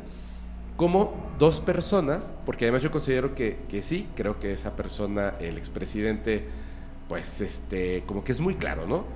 Pero también se me hace que es una persona extremadamente inteligente, extremadamente inteligente. Entonces son como dos personas súper inteligentes que están este, de este lado, digamos, de la sociedad y de repente se empiezan a pelear y ganó, triunfó el conocimiento. Así es. O sea, la persona que tenía más conocimiento fue la que salió victoriosa.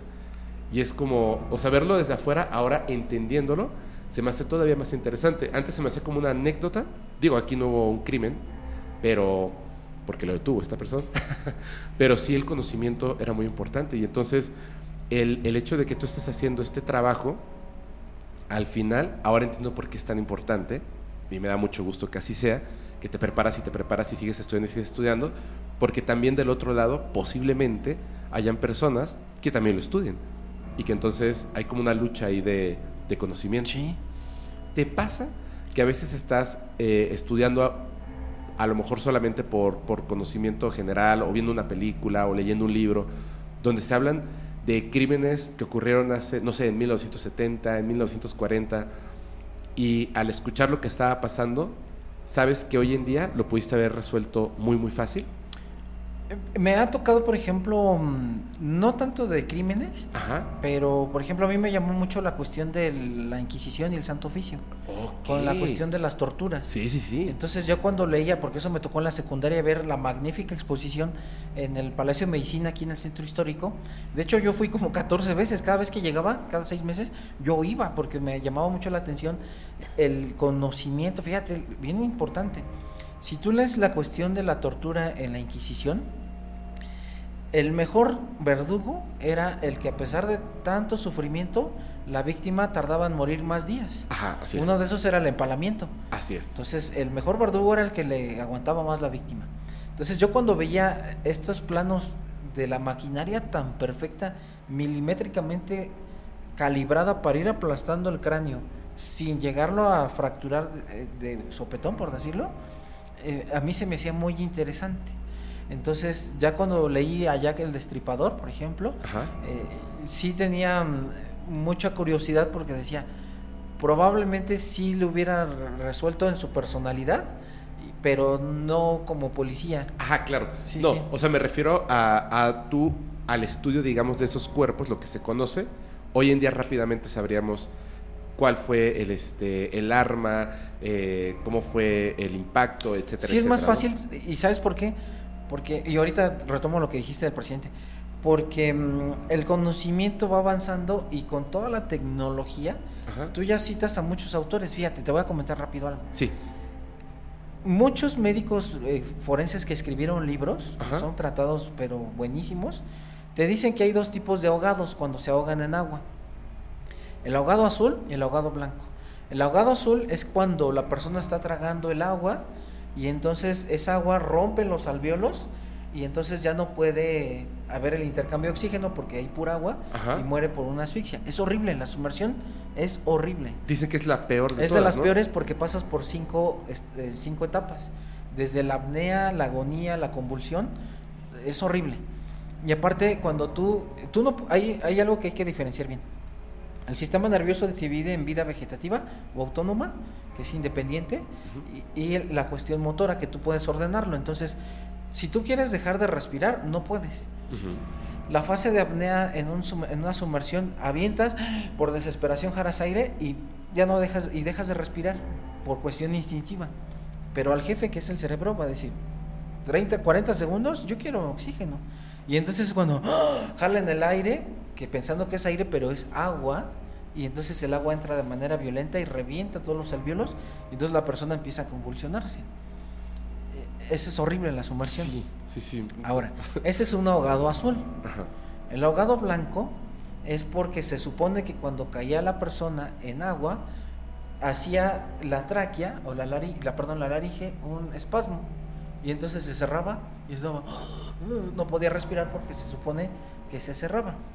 Hay un autor, por una cuestión de una diligencia que tuvimos con unos compañeros en otro estado, que tuvimos que irnos a documentar precisamente para tirar esa hipótesis de un ahogamiento. Y hay un autor que es un libro importado español que te dice, los libros de medicina forense que dicen que existía un ahogado blanco no es cierto porque estos experimentos solamente fueron hechos en perros o en personas que no está bien documentado. Porque antes los médicos experimentaban en animales. No Entonces hubo uno, lamentablemente, que se llama Braudel, que fue muy bueno. Ese ahogó a los perros para demostrar cómo era el proceso de ahogamiento. Pero claramente este autor te dice, sin embargo, a pesar de que ahogó perros, varios perros no cumplieron el criterio para aceptar esta investigación y te da todos los argumentos para decir el ahogado blanco no existe, es un mito y nada más te deja el ahogado azul. Entonces, a lo que voy con esto, ya toda esta tecnología y todos estos conocimientos, afortunadamente ya los tienes. En la Edad Media no existía eso. Incluso no había ni antibióticos, no había ni guantes. Por eso es que ahora es más fácil detectar los crímenes. Qué barbaridad. Ah, una cosa, eh, ¿le dicen esto de ahogado azul por el color? Exacto, buenísimo amigo, sí. La persona que se está ahogando se pone cianótica, se pone de color azul, que es la falta de oxigenación. Pero no nada más se da en ahogado, sino se da en todo el proceso asfíctico. Tú puedes ver a una persona que se infarta, como el corazón ya no puede estar bombeando, ya no llega la sangre con oxígeno y se pone morada, morada. Una estrangulación, ya no llega sangre o aire, se pone morado el ahogado se pone morado, pero es por la falta de oxigenación. ¿Y entonces el blanco? El blanco se supone que no había un proceso de, que no había suficiente tiempo para que la sangre sin oxígeno diera esta coloración como azul, sino como quedaba inmediatamente el, el laringoespasmo, entonces llegaba a la muerte muy rápida. Por eso es que le llamaban el ahogado blanco. Ah, ok. Pero entonces estamos hablando que posiblemente esos ahogados blancos eran otras cosas. Como... Eh, exactamente, eran otras cosas y claramente lo dice el autor, que para los compañeros forenses que lo están viendo se llama eh, Patología y Biología Forense de Santiago Delgado Bueno, que es editorial española, este, y claramente así lo dice. Esto es un mito, porque no hay estudios este, que fundamenten que existe un ahogado blanco. Ok, o sea, el ahogado queda azul o morado, ¿no? Sí, o sea, morado más bien. O sea, es el ahogado azul, el ahogado blanco no existe. Pero de los casos que se documentaron, que era un error, estamos hablando de que posiblemente eran crímenes. Eran crímenes o simplemente era otra patología. incluso menciona que muy probablemente una persona este, se infartó y no, no fue un ahogado. Pero ah, el, infarto fue muy, muy, muy rápido. Es que hay eh, haz de cuenta que si hablamos de infartos, este, va, puede ir por que se haga un infarto que tarde mucho tiempo en evolucionar, hasta 24, 48 horas que me ha tocado así, o que sea inmediato, lo que llamamos una muerte fulminante, que yo creo que sí has escuchado. Sí, por Se para la persona y ya se murió. Y ya, ajá. Oye, este, ya para finalizar, me, queda una pregunta más. Digo, por ahora, porque la verdad es que me gustaría, si en algún momento ah, me lo permites, volver a invitarte. Está muy agradable platicar contigo. No, está súper agradable. Estoy, estoy muy, este, muy impactado y al mismo tiempo estoy, pues, eh, muy contento de conocer todas estas cosas desde, digamos, ahora sí, desde el punto de vista de, una persona que tiene el conocimiento de estas cosas. muchas gracias. Quiero tener mucho cuidado con esto porque, por supuesto, eh, todo lo que tiene que ver con el estudio, y yo lo preguntaba tanto acerca del conocimiento que pudiera tener una persona que se dedica a estos crímenes, creo que es difícil, ¿no? O sea, nos ha enseñado eh, Hollywood eh, o las series de televisión, Dexter, este, Hannibal, etcétera, ¿no? Desde la literatura, que existen estas historias. Pero en tu conocimiento, ¿has visto alguna vez algo por lo que tú puedas pensar, no puedas asegurar, pero puedas pensar que quizá hoy en día hayan personas cometiendo crímenes de esta manera? Sí, eso es muy normal. Ah, sí. mira. Se llaman, y generalmente cuando son estos crímenes son crímenes ocultos. Lo hemos visto en niñas o niños. Por eso es que eh, a raíz de que a mí me pasó el caso que te digo que viene en el libro y que me motivó a, seguir preparándome. Esta, yo te voy a robar un minuto más. Adelante. Como decía el doctor de urgencias, el doctor Peña, y yo lo sigo reafirmando, tú tienes un caso que te quiebra y ya no vuelves a ser el mismo. En, cuestión médica desconozco. Igual, ah, bueno, también tuvimos una, una, litigante y también la quebró mentalmente, el caso de una niña. Entonces, como forense, amigo, a mí me quebró una niña. Yo ya no volví a ser el mismo, no soy el mismo.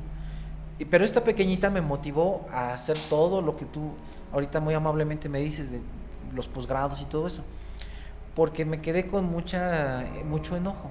Ahora, hay eh, incluso mamás, papás que llegan a cometer delitos y esconden a sus propios hijos, los entierran. Es, te digo, esto es muy común y que llegan a ser descubiertos por un pequeño error. Y esto más que nada es de la misma familia. Te platico un caso. Por favor. Yo tengo un amigo muy, muy querido, este, se apellida Ramos, que trabaja en el sistema penitenciario. Y él, fíjate, no es un psicólogo forense, no es psiquiatra, pero es una persona tan inteligente que es el cuate te perfila, te dice, este cuate estuvo así, así en cárcel y tiene este delito por esto y por esto. Porque por la pura, te digo, es que el Lombroso sí tenía, me van a criticar muchos, pero sí cierta parte tenía razón Lombroso por la forma eh, de, su comportamiento, de actuar, todo esto. Ahora, hay camaleones, que esto te lo dice Vicente Garrido. Cuidado con los camaleones. Pregúntame si quieres, porque sé que tienes... No, no, este no, no, al rato, al rato, al rato. Ok, ahora este, te digo, este amigo custodio te dice, no, Doc, si por esos, esos glúteos se han perdido hasta terrenos, o por ese pedazo de pellejo refiriéndose a los hombres, hasta se matan este, familias, ¿no? Porque en los amantes, por ejemplo. Te voy a platicar la historia terrible de que una vez llegan al, centro forense de trabajo, llega una familia completa, cinco integrantes, mamá, papá y tres, tres hermanos, tres hijos. Todos coincidían con punzocortantes de, de huello y el papá y uno de los hijos, los más grandes, fractura de cráneo con un como martillo. Digo martillo porque fue el que hizo el, tipo patrón de la fractura, una fractura hundimiento. ¿Cuál fue la disputa, amigo? Un terreno. Vivían dos hermanos en un terreno, cada quien en su casa, pero uno de ellos quería tener más, más propiedad, tenía, quería tener más terreno que el otro. Haz de cuenta, el testamento dijo partes iguales. Pero este cuate con el poder, por eso ahorita que decías de los presidentes, aquí los presidentes tienen algo bien importante, el poder. Acuérdate que el poder es, el, es lo que más corrompe al humano. Claro. Hay gente, me voy a desviar tantito, que la subes a un ladrillo y uff, no sabes, es, más arriba que el propio director general. Sí. Pero que eso es poder. Tú ves alguna autoridad como de repente llegan a hacer detenciones muy arbitrarias y tú le dices, oye, es que ¿por qué? No, a mí me va a ver, voltees y hasta te tiran al piso. Poder lo veíamos en un caso en una materia de, violencia de género. Llegaba el policía y le ponía la pistola a la esposa en la, mesa. Y le decía, nada más me haces algo y mira, poder. Entonces, regresamos a esta situación. Ve el terreno, eh, dice, no, pues es que yo quiero más. Y entonces la esposa, con esta ambición también, empiezan a planear el delito. Y entonces eh, la familia, que eran dos hijos, dos hijos, mamá y papá, sorprenden a la otra familia y los matan. Y haz de cuenta que en medio del terreno había una como cochera donde tenían todas las herramientas. Entre toda la familia empezaron a escarbar y eh, a los cinco los metieron ahí en una fosa clandestina y los enterraron. Llega la mamá, la hermana de la esposa de la que habían asesinado. Oye, este ejemplo, ¿no? Oye, Xochitl, este, vengo a buscar a Marta. No, pues no están este, ¿Cómo que no están? No, pues quién sabe dónde se ha venido, pues háblale. Los celulares apagados, obviamente, ¿no? Y si va la hermana. Tres días después, oye, no han regresado. No, no han regresado. Hasta que en una de esas, que la familia se sale, no sé cómo lo hicieron, pero se meten a la propiedad y cuando entran, observan en la casa de, la hermana que había sido asesinada, este, porque era la cuñada la que siempre los negaba. Ajá los rastros de sangre con arrastramiento. Como ellos dejaron así la evidencia porque dijeron, pues nadie se dio cuenta, vivimos en nuestra casa. Nadie luego, Sí, exactamente, en momento, luego con calma limpiamos. Vieron ahí el arrastre, ¿no? Van y se meten a la cochera y el, el, el piso de tierra, pues todo removido. removido. Inmediatamente, afortunadamente, la persona pensó, dijo, háblale una patrulla, esto no es normal. Hablan a patrullas, hacen el cerco, todo, detienen a la familia porque iba llegando y hacen la exhumación y ahí estaban los cinco integrantes. Entonces, sí hay delitos, pero aquí viene un principio del derecho que me encanta siempre usarlo. Si no hay denuncia, no hay delito. Por eso en caso de feminicidios infantiles, abuso de niños, tú le dices, es que tenemos protocolos para la infancia, pero ¿cómo le dices a un niño de 5 años que es un ministerio público? ¿Cómo puede hacer una denuncia? ¿Cómo le dices eso a un niño? no lo va a ver. Por eso todos los delitos contra infantes son ocultos. Y mientras no haya denuncia, no hay delito. Tú vas a ver un montón de gente delinquiendo, vas a ver muchos asesinos, por eso tanta desaparición forzada. No hay denuncia, no hay delito. Claro. A ti te quiebra los casos. Por ejemplo, cuando yo hablo con los familiares que son muertes muy dolorosas, yo trato de respirar de una forma que yo no colapse con ellos, porque yo también, eh, cuando, por ejemplo, lo que te platicaba de que falleció la mamá y la esposa por un crimen del propio esposo, este, y me preguntaron los familiares, yo estaba con el nudo aquí, o sea, incluso tienes que respirar más profundamente, hacer pausas porque tú también te desmoronas con ellos. Claro. Entonces, no es lo mismo, por lo menos a los que nos dedicamos, incluyendo la doctora Blanquita, este, y demás compañeros del gremio, todos los que tenemos mucha empatía con las personas, con las familias, nos colapsamos muy feo. Por eso es que muchos nos dedicamos a entrenar, por ejemplo, box, correr, tienes que tener terapia de contención. Yo no duermo a veces bien, a veces mis mismos pacientes, por decirlo así, son los que no me dejan dormir o son el motivo para que vea un curso y diga, ah, ahora me voy a meter a este porque siento que en este no, no sé mucho. Incluso siento que, que, a lo mejor esto, como tú les dices, tus pacientes, de alguna manera no son lo que hace que no duermas, sino más bien el hecho de que estas cosas continúan ocurriendo, ¿no? O sea, como que no hay una, un conocimiento para la gente en realidad, que es lo que yo les digo mucho. O sea, yo sé que parece que de repente al hacer este tipo de, de pues de podcast, programas, como tú le quieras eh, llamar, tú tienes uno también, aquí con Pepe, este, la gente podría pensar que se hace como por el hecho del morbo. Y no es así. Yo creo que es, a mí me da mm, lo que te comentaba al principio, o sea, las personas que, que, de repente dicen, no, hombre, mira, ve cómo quedó este cuate que lo atropellaron. Yo no puedo ver eso. Yo no puedo ver eso porque no, ya sé que no voy a dormir dos meses. No puedo. No puedo verlo. Pero entiendo que hay que conocer la razón por la cual ocurre eso para poder evitarlo en un futuro. Porque si no entendemos cuál es la motivación, cómo ocurre todo, o sea, todos los detalles, si no, si no nos atrevemos a entenderlo, no vamos a poder eh, lidiar con este tipo de cosas y tampoco las vamos a poder, eh, quizá no terminar con ellas, pero disminuir, ¿cierto?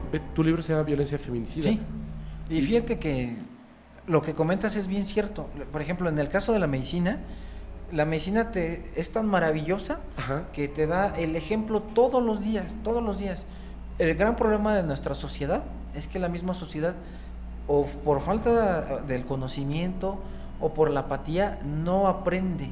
Te voy a poner dos ejemplos rápido. Vale. Esto del COVID no es nuevo. En 1915 tuvimos la famosa fiebre amarilla o el abrazo de, el, este, el abrazo de Carranza, que sí se le llamó, que fue justamente una situación también de muchas muertes. Tuvimos la peste negra, que casi desapareció la mitad de Europa. Entonces, esto no es nuevo, las pandemias no son nuevas, todos los días tenemos riesgo porque somos eh, seres vivientes que convivimos con muchas especies y entonces hay siempre bacterias, hongos, eh, parásitos, virus. Pero ¿qué es lo que pasó en redes sociales? Había memes que te decían, cada 100 años una pandemia, casualidad o maldición. No, vete a leer un libro de historias de las pandemias y vas a entender cómo se comporta. Bueno, había médicos, híjole, pero era para darles de cocos en la cabeza. Había uno, amigo, se decía especialista, me da hasta coraje recordar. Un día yo estaba haciendo mi informe de, bueno, mi dictamen de un caso y llega. Los clásicos que nunca leen, que nada más están con el celular, que descargan juegos, o sea, que te dicen, yo ya estudié hasta donde tenía que estudiar, ya no más. Y entonces llega y dice, ¿cómo es lo de los chinos? ¿Cómo veo de qué? Pues aquí no nos va a llegar. Si tú ya estudiaste infectología y sabes que es un virus respiratorio, esa cosa se vuela por el aire y nada más falta que uno te estornude en unos 5 metros para que te contagie, así de sencillo. Y entonces tú dices, si uno de ellos toma un vuelo a continente americano, ya nos fregamos todos. Que súper sí, todos los días. rapidísimo. Y entonces dicen, no, porque esa cosa está en China güey, vete a leer infectología. Y una vez que llegó aquí a Estados Unidos y llegó a México, ¿sabes cuál fue su conclusión? Pues sí, era bien obvio que llegara, porque aquí tenemos un barrio chino. Así de. Y médico, ¿eh? Siendo un médico especialista. No manches. O sea, es una ignorancia terrible. Entonces, todo esto, amigo, todo esto que hemos estado viendo por siglos, ya lo hemos visto. El problema es que la gente no se involucra, no le gusta leer, este, se va mejor por lo de las cartas, se va mejor por lo de las limpias. Digo, respeto, pero es mejor tener el libro y el conocimiento. Mira, yo este, no difiero con lo que dices, al contrario, opino exactamente igual, nada más quisiera hacer una anotación. Eh, en el caso de eso, de lo que comentas, de la lectura de cartas, de las limpias, etcétera, es uno de los males que en el otro podcast, que es el podcast paranormal, de alguna manera, híjole, trato de, comentárselo a las personas. Yo soy un creyente absolutamente de que existen este tipo de cosas, que además la, la ciencia, lamentablemente, sí lo ha estudiado y las personas que lo han estudiado ya han llegado pues a resultados asombrosos desaparecen, les quitan la vida, etc. ¿Por qué razón? Realmente todavía no lo sé. Pero sí noto que en todas las prácticas, en todas las prácticas, siempre aparecen personas que se aprovechan de la ignorancia de los demás. correcto. Y eso es lo que lo hace absolutamente terrible. Que le digo a las personas, a ver, tú no puedes ser un brujo o una bruja en un mes por haber visto unos videos de YouTube, por haber leído un libro así delgadito que te lo lees literalmente en una sentada al baño. No puedes. un brujo una bruja no es el que hace un amarre. Eso no es. La medicina parte de la práctica de las brujas, que es el conocimiento de las plantas, de cómo hacer eh, curanderas y curanderos, básicamente. Entonces, primero, ni siquiera entendemos lo que es la magia, porque estamos infectados por ideas erróneas, como tampoco entendemos, por ejemplo, eh, cuáles son las características de, la muerte, de, qué lleva al criminal a eso. Y entonces, la falta de conocimiento en todas, en todas las cosas, creo que son las cosas que más nos afectan como sociedad. Porque, por ejemplo, vemos un crimen y de inmediato, y no estoy hablando de un crimen de sangre, ¿eh? estoy hablando de un crimen en general, y de inmediato no tenemos el conocimiento, pero sí tenemos la tableta, sí tenemos el celular conectado a redes sociales. Yo se lo comentaba a una persona, porque me dice, no, es que eh, este artista acosó a esta otra artista hace 20 años. Y le digo, a ver, en aquel entonces tenía 16, ella tenía 17 y él estaba infectado por lo que en aquel entonces era tienes que ser el machito, este bla bla bla bla. ¿Cómo la acosó? Habló mal de ella. Ok. Debiera pedir una disculpa o muchas, ¿cierto? Y debiera de reconocerlo y debiéramos de fomentar que eso no vuelva a ocurrir. No. Tiene que ser juzgado. Y le digo, hombre, hay más de un millón de personas que está este tipo, ya mejor, y digo nombres porque no vayan a pensar que yo lo estoy defendiendo ni nada, pero esta persona ya no usa redes sociales en Estados Unidos porque hay millones de personas que creen tener la razón sin conocer qué es lo que ocurrió, qué es lo que dictamina la ciencia, qué dicen los psicólogos y las psicólogas, qué dicen las trabajadoras y los trabajadores sociales. O sea, no nos importa eso, nos importa el, creer que tenemos la razón sin el conocimiento. Y entonces, qué bueno que existan personas que busquen el conocimiento para poder ya hacer las prácticas de la manera correcta y poder evitar que se propague. Yo creo que el peor virus que puede existir, que es la falta de conocimiento, no la ignorancia. Entonces, es, es, este, creo que es importante eso. Y hay una cosa que a mí me, me, me intriga, me parece como una opinión desde la ignorancia.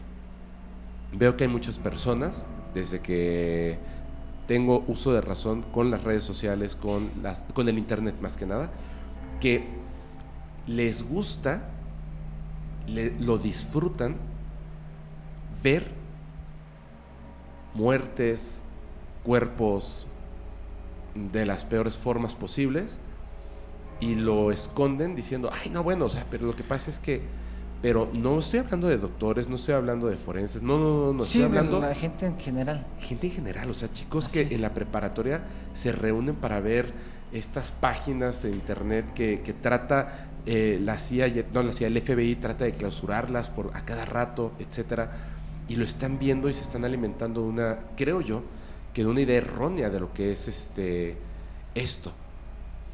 ¿No crees que es una forma como de psicopatía? Claro que sí. Mira, esto de que planteas está bien, bien padre por una, una cuestión que hace ratito lo platicábamos.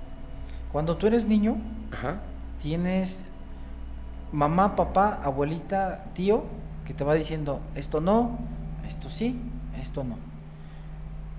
Digo, no estoy diciendo que eso sea el 100%, pero sí tienes esos factores a favor que te van limpiando te van haciendo un filtro. Muy seguramente tu mamá o alguna o tu abuelita, tu tía te dijo, a ver, mira, de preferencia cuando salgas con la chava que te gusta, ábrele la puerta del carro, dale el paso, trae un pañuelo y si siente como son, ofréceselo. Ábrele la silla y siéntala. Todos estos datos que te van dando una parte de, como de caballerosidad. ¿Hasta ahí vamos bien? Ajá, sí, así era. Ahora, ¿qué pasa con todos estos jóvenes? Como te decía hace ratito, si tienen la falta de los papás, la falta del que van haciendo la norma, o que tengan un papá muy moderno, ¿no? Es que yo en mis tiempos, pues así me divertía, ahora están en sus tiempos. No sé si has escuchado esta, este, este razonamiento. Y viene otro factor bien importante, súper importante.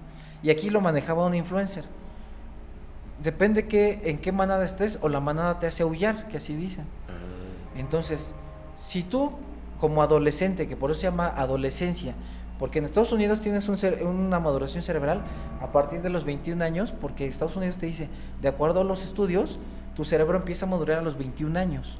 México, como siempre, pues, ah, dale chance a los 18, ¿no? Pero empieza a madurar a partir de los 21 y está en los, en los artículos de neurociencias. Ahora, tú como adolescente, porque ese es el gran problema, que no tienes el control de los papás, y llega el típico amigo, llega el George y el Chema, y te dice, vente, vamos a fumar marihuana. Pues yo le pregunto a las personas que yo certifico en el otro trabajo, llega gente de 30, 18, 25, sí, eh, ¿tienes golpes? No, ok, pon tu nombre y tu firma aquí, de que no autorizas porque no traes golpes. Y se te quedan viendo. ¿Qué pasó? Pon tu nombre. Es que no sé escribir. ¿Cómo que no sabes escribir? Tienes 25 años. Y tú dices, bueno, ¿y por qué te trajeron? Porque me encontraron fumando marihuana o, piedra. Y yo les he preguntado con esta cuestión científica, ¿no?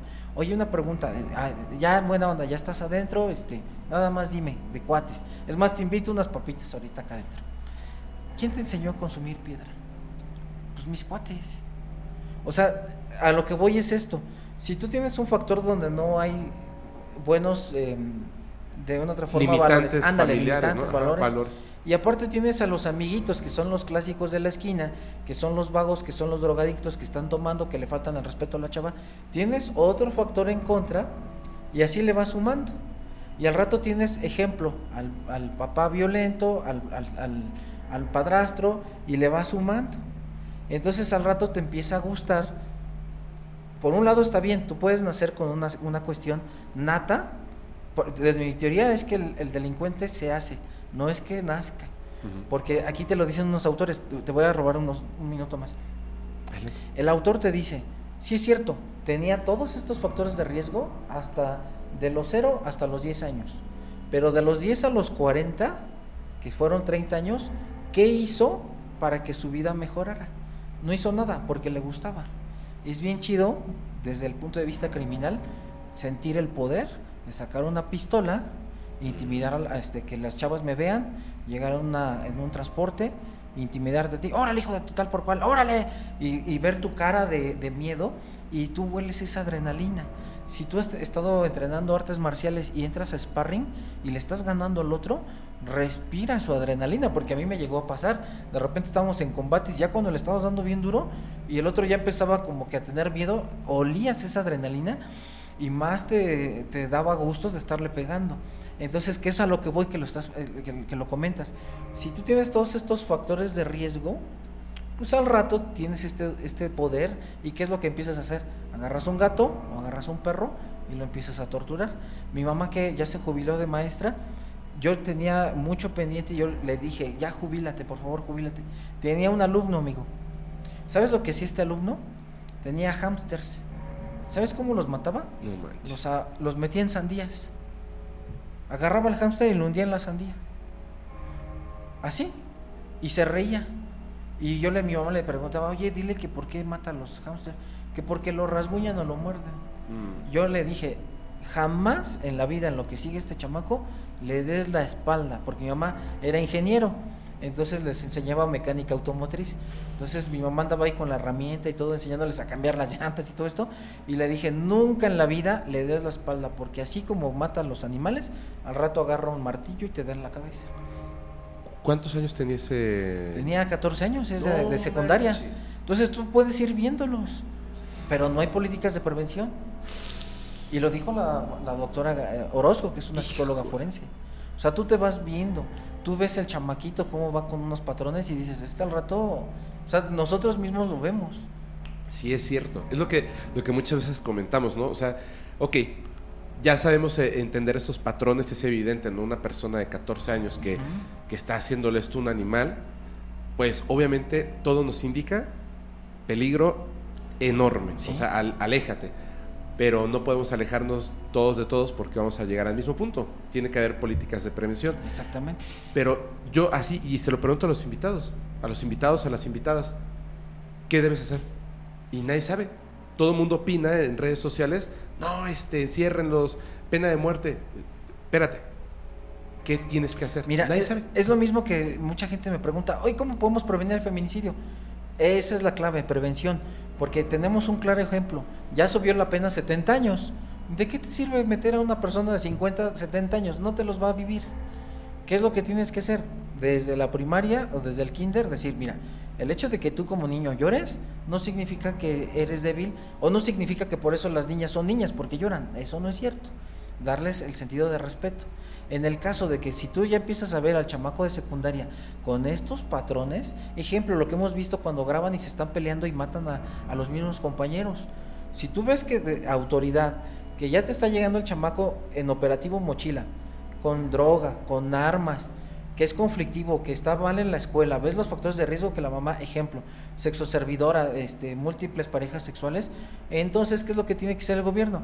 Meter a estos niños a ciertos eh, programas o protocolos como por ejemplo deporte, cultura, terapia, puedes darles incentivos, sabes que mira, saca buenas calificaciones y, y te damos para tus tenis, o sea, pero nadie hace nada.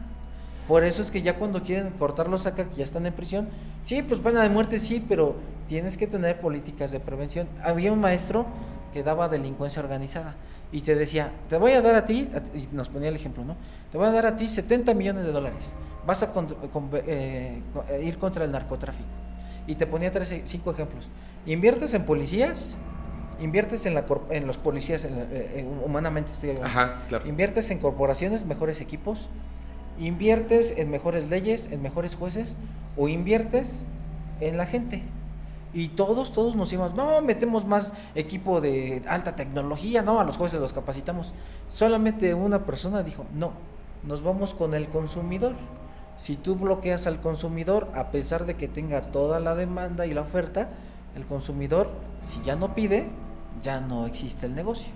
Claro, la, la mejor forma de prevención es la educación. El problema es que, y, y mira, ya hace hoy, creo, sí, no ayer, estaba viendo un- una, una entrevista, ni, no voy a decir porque la verdad es que qué barbaridad esta gente, y le preguntan que dice, es que no están haciendo nada. Y dice, no, sí, estamos invirtiendo en la educación, estamos invirtiendo en el fomento de bla, bla, bla, bla, de los jóvenes, etcétera. Y dice, no, pero díselo eso a la, a la mamá o a los papás de la niña a la que mataron. Que espérate 25 años. Pues es que no hay de otra, ¿no? o sea, vas a, vas a invertir todo ahora en la educación para esos niños, como tú dices, de kinder. ¿Cuándo vas a ver los resultados? Cuando Ah, cumplan sí, sí, sí. 30. Pero Sí. te esperas, ni modo, no hay de otra. Es que no hay de otra, amigo, porque justamente todo el mundo quiere cambios inmediatos y eso no es cierto. Y yo siempre que voy a pláticas se los digo, si ahorita nos ponemos a trabajar, donde podemos salvar para bloquear el feminicidio es trabajando, si trabajamos mañana mismo, o sea, no de la otra, mañana, de una vez, órale, vamos a alcanzar a salvar a las niñas que después de 25 años van a tener, ejemplo, 20, 25, 30. Ahorita las que ya son adolescentes hacia adelante, lamentablemente van a seguir siendo víctimas. ¿Por qué? Porque esta cultura de prevención la agarras acá. Aquí sigue viendo la torpeza de decir, pues lo incremento a 150 años. Nadie te vive 150 años. Es hasta tonto. Pero lo único que queda por hacer para salvar es meter la prevención. Porque estos ya no. ¿Cómo podemos educar? Ejemplo, en el buen sentido. ¿Cómo podemos cambiar de ideas a Pepe? ¿Cómo podemos cambiarte de ideas a ti? Uf. Si tú ya traes una ar- arquitectura bien estructurada. Hubo una vez, me invitó un tipo muy, muy célebre en Morelia, hasta director de no sé qué. Íbamos en el carro. Yo iba a dar feminicidio, amigo, y violencia de género. Y entonces va pasando una muchacha muy bonita. Y empieza a gritar, morena mía, que no sé qué. Y entonces yo me le quedo viendo así porque también la otra maestra se le quedó viendo. Y dijo, ah, perdón, pues es que ahora hasta se enojan porque uno les dice de cosas, ¿verdad? Y dices, no manches, tú eres el que está organizando el congreso, tú eres el que está siendo el director general y les estás gritando y todavía te enojas que porque les gritas, que ya no te dejan. O sea, ve esta estructura, ya no las vas a cambiar. ¿Dónde puedes cambiar? En los niños. Sí. Ya sí, no se puede hacer ahorita nada. Definitivamente. Es prevención y educación. ¡Wow! ¡Qué barbaridad! Hombre, ahora sí, este. Mira, ya te- tenemos un, Sí. un muy buen así muy largo capítulo, pero qué bueno, qué bueno, qué bueno. Estuvo súper interesantísimo. Te quiero agradecer muchísimo, de verdad muchísimo, porque en serio ha sido muy interesante. No, ha sido muy gracias, interesante. y además interesante, ha sido entretenido, ¿sabes? Yo estaba aquí este, con el ojo pelón. ¿Nos puedes, por favor, eh, nada más recordar lo de tu libro, tus redes sociales? Sí. Por favor. Es en el, en el libro y que gracias ha tenido muy buena aceptación. Vuelvo a repetir, son historias ficticias, yo las modifiqué, no es nada de la víctima, eh, son nombres inventados, es ficción, pero es una perfilación que yo hice, que tu servidor hizo. Este, lo pueden encontrar justamente en la editorial, que es editorial Igneo, en Amazon o Busca Libre. Ahí lo encuentran. Este, ha tenido muy buena aceptación, es una forma de prevención. Y las redes sociales, amigo. Por favor. Es este Jorge Luis Olivares en Facebook y Jorge Luis Olivares Forense en Instagram. En Instagram. Y el podcast, sí, Relatos Forenses. Relatos forenses. Que eh, esto es, eh, hay que mencionarlo muy bien, es una producción de Pepe y Chema. Muy bien. ¿De acuerdo? Yo nomás soy su empleado. pero estoy muy contento. No, pero me da mucho gusto, me da Sí, mucho muchas gusto. gracias. Sobre todo que, que la gente se pueda informar. Eso es, eh, es algo buenísimo y, este, y que se pueda prevenir. Y mientras tanto, pues en lo que las cosas cambian, pues hay que estar muy atentos. Muchas gracias. amigo. Muchas gracias a ti. Eh, ya lo saben, tenemos un correo por si quieren dejar sus sugerencias, todo lo que lo- nos quieran pasar por allá. Nos vemos la próxima semana. Gracias, Jorge. Gracias, nos vemos amigo. La próxima semana en un nuevo capítulo de Criminalmente para entrarnos en la mente de otro criminal.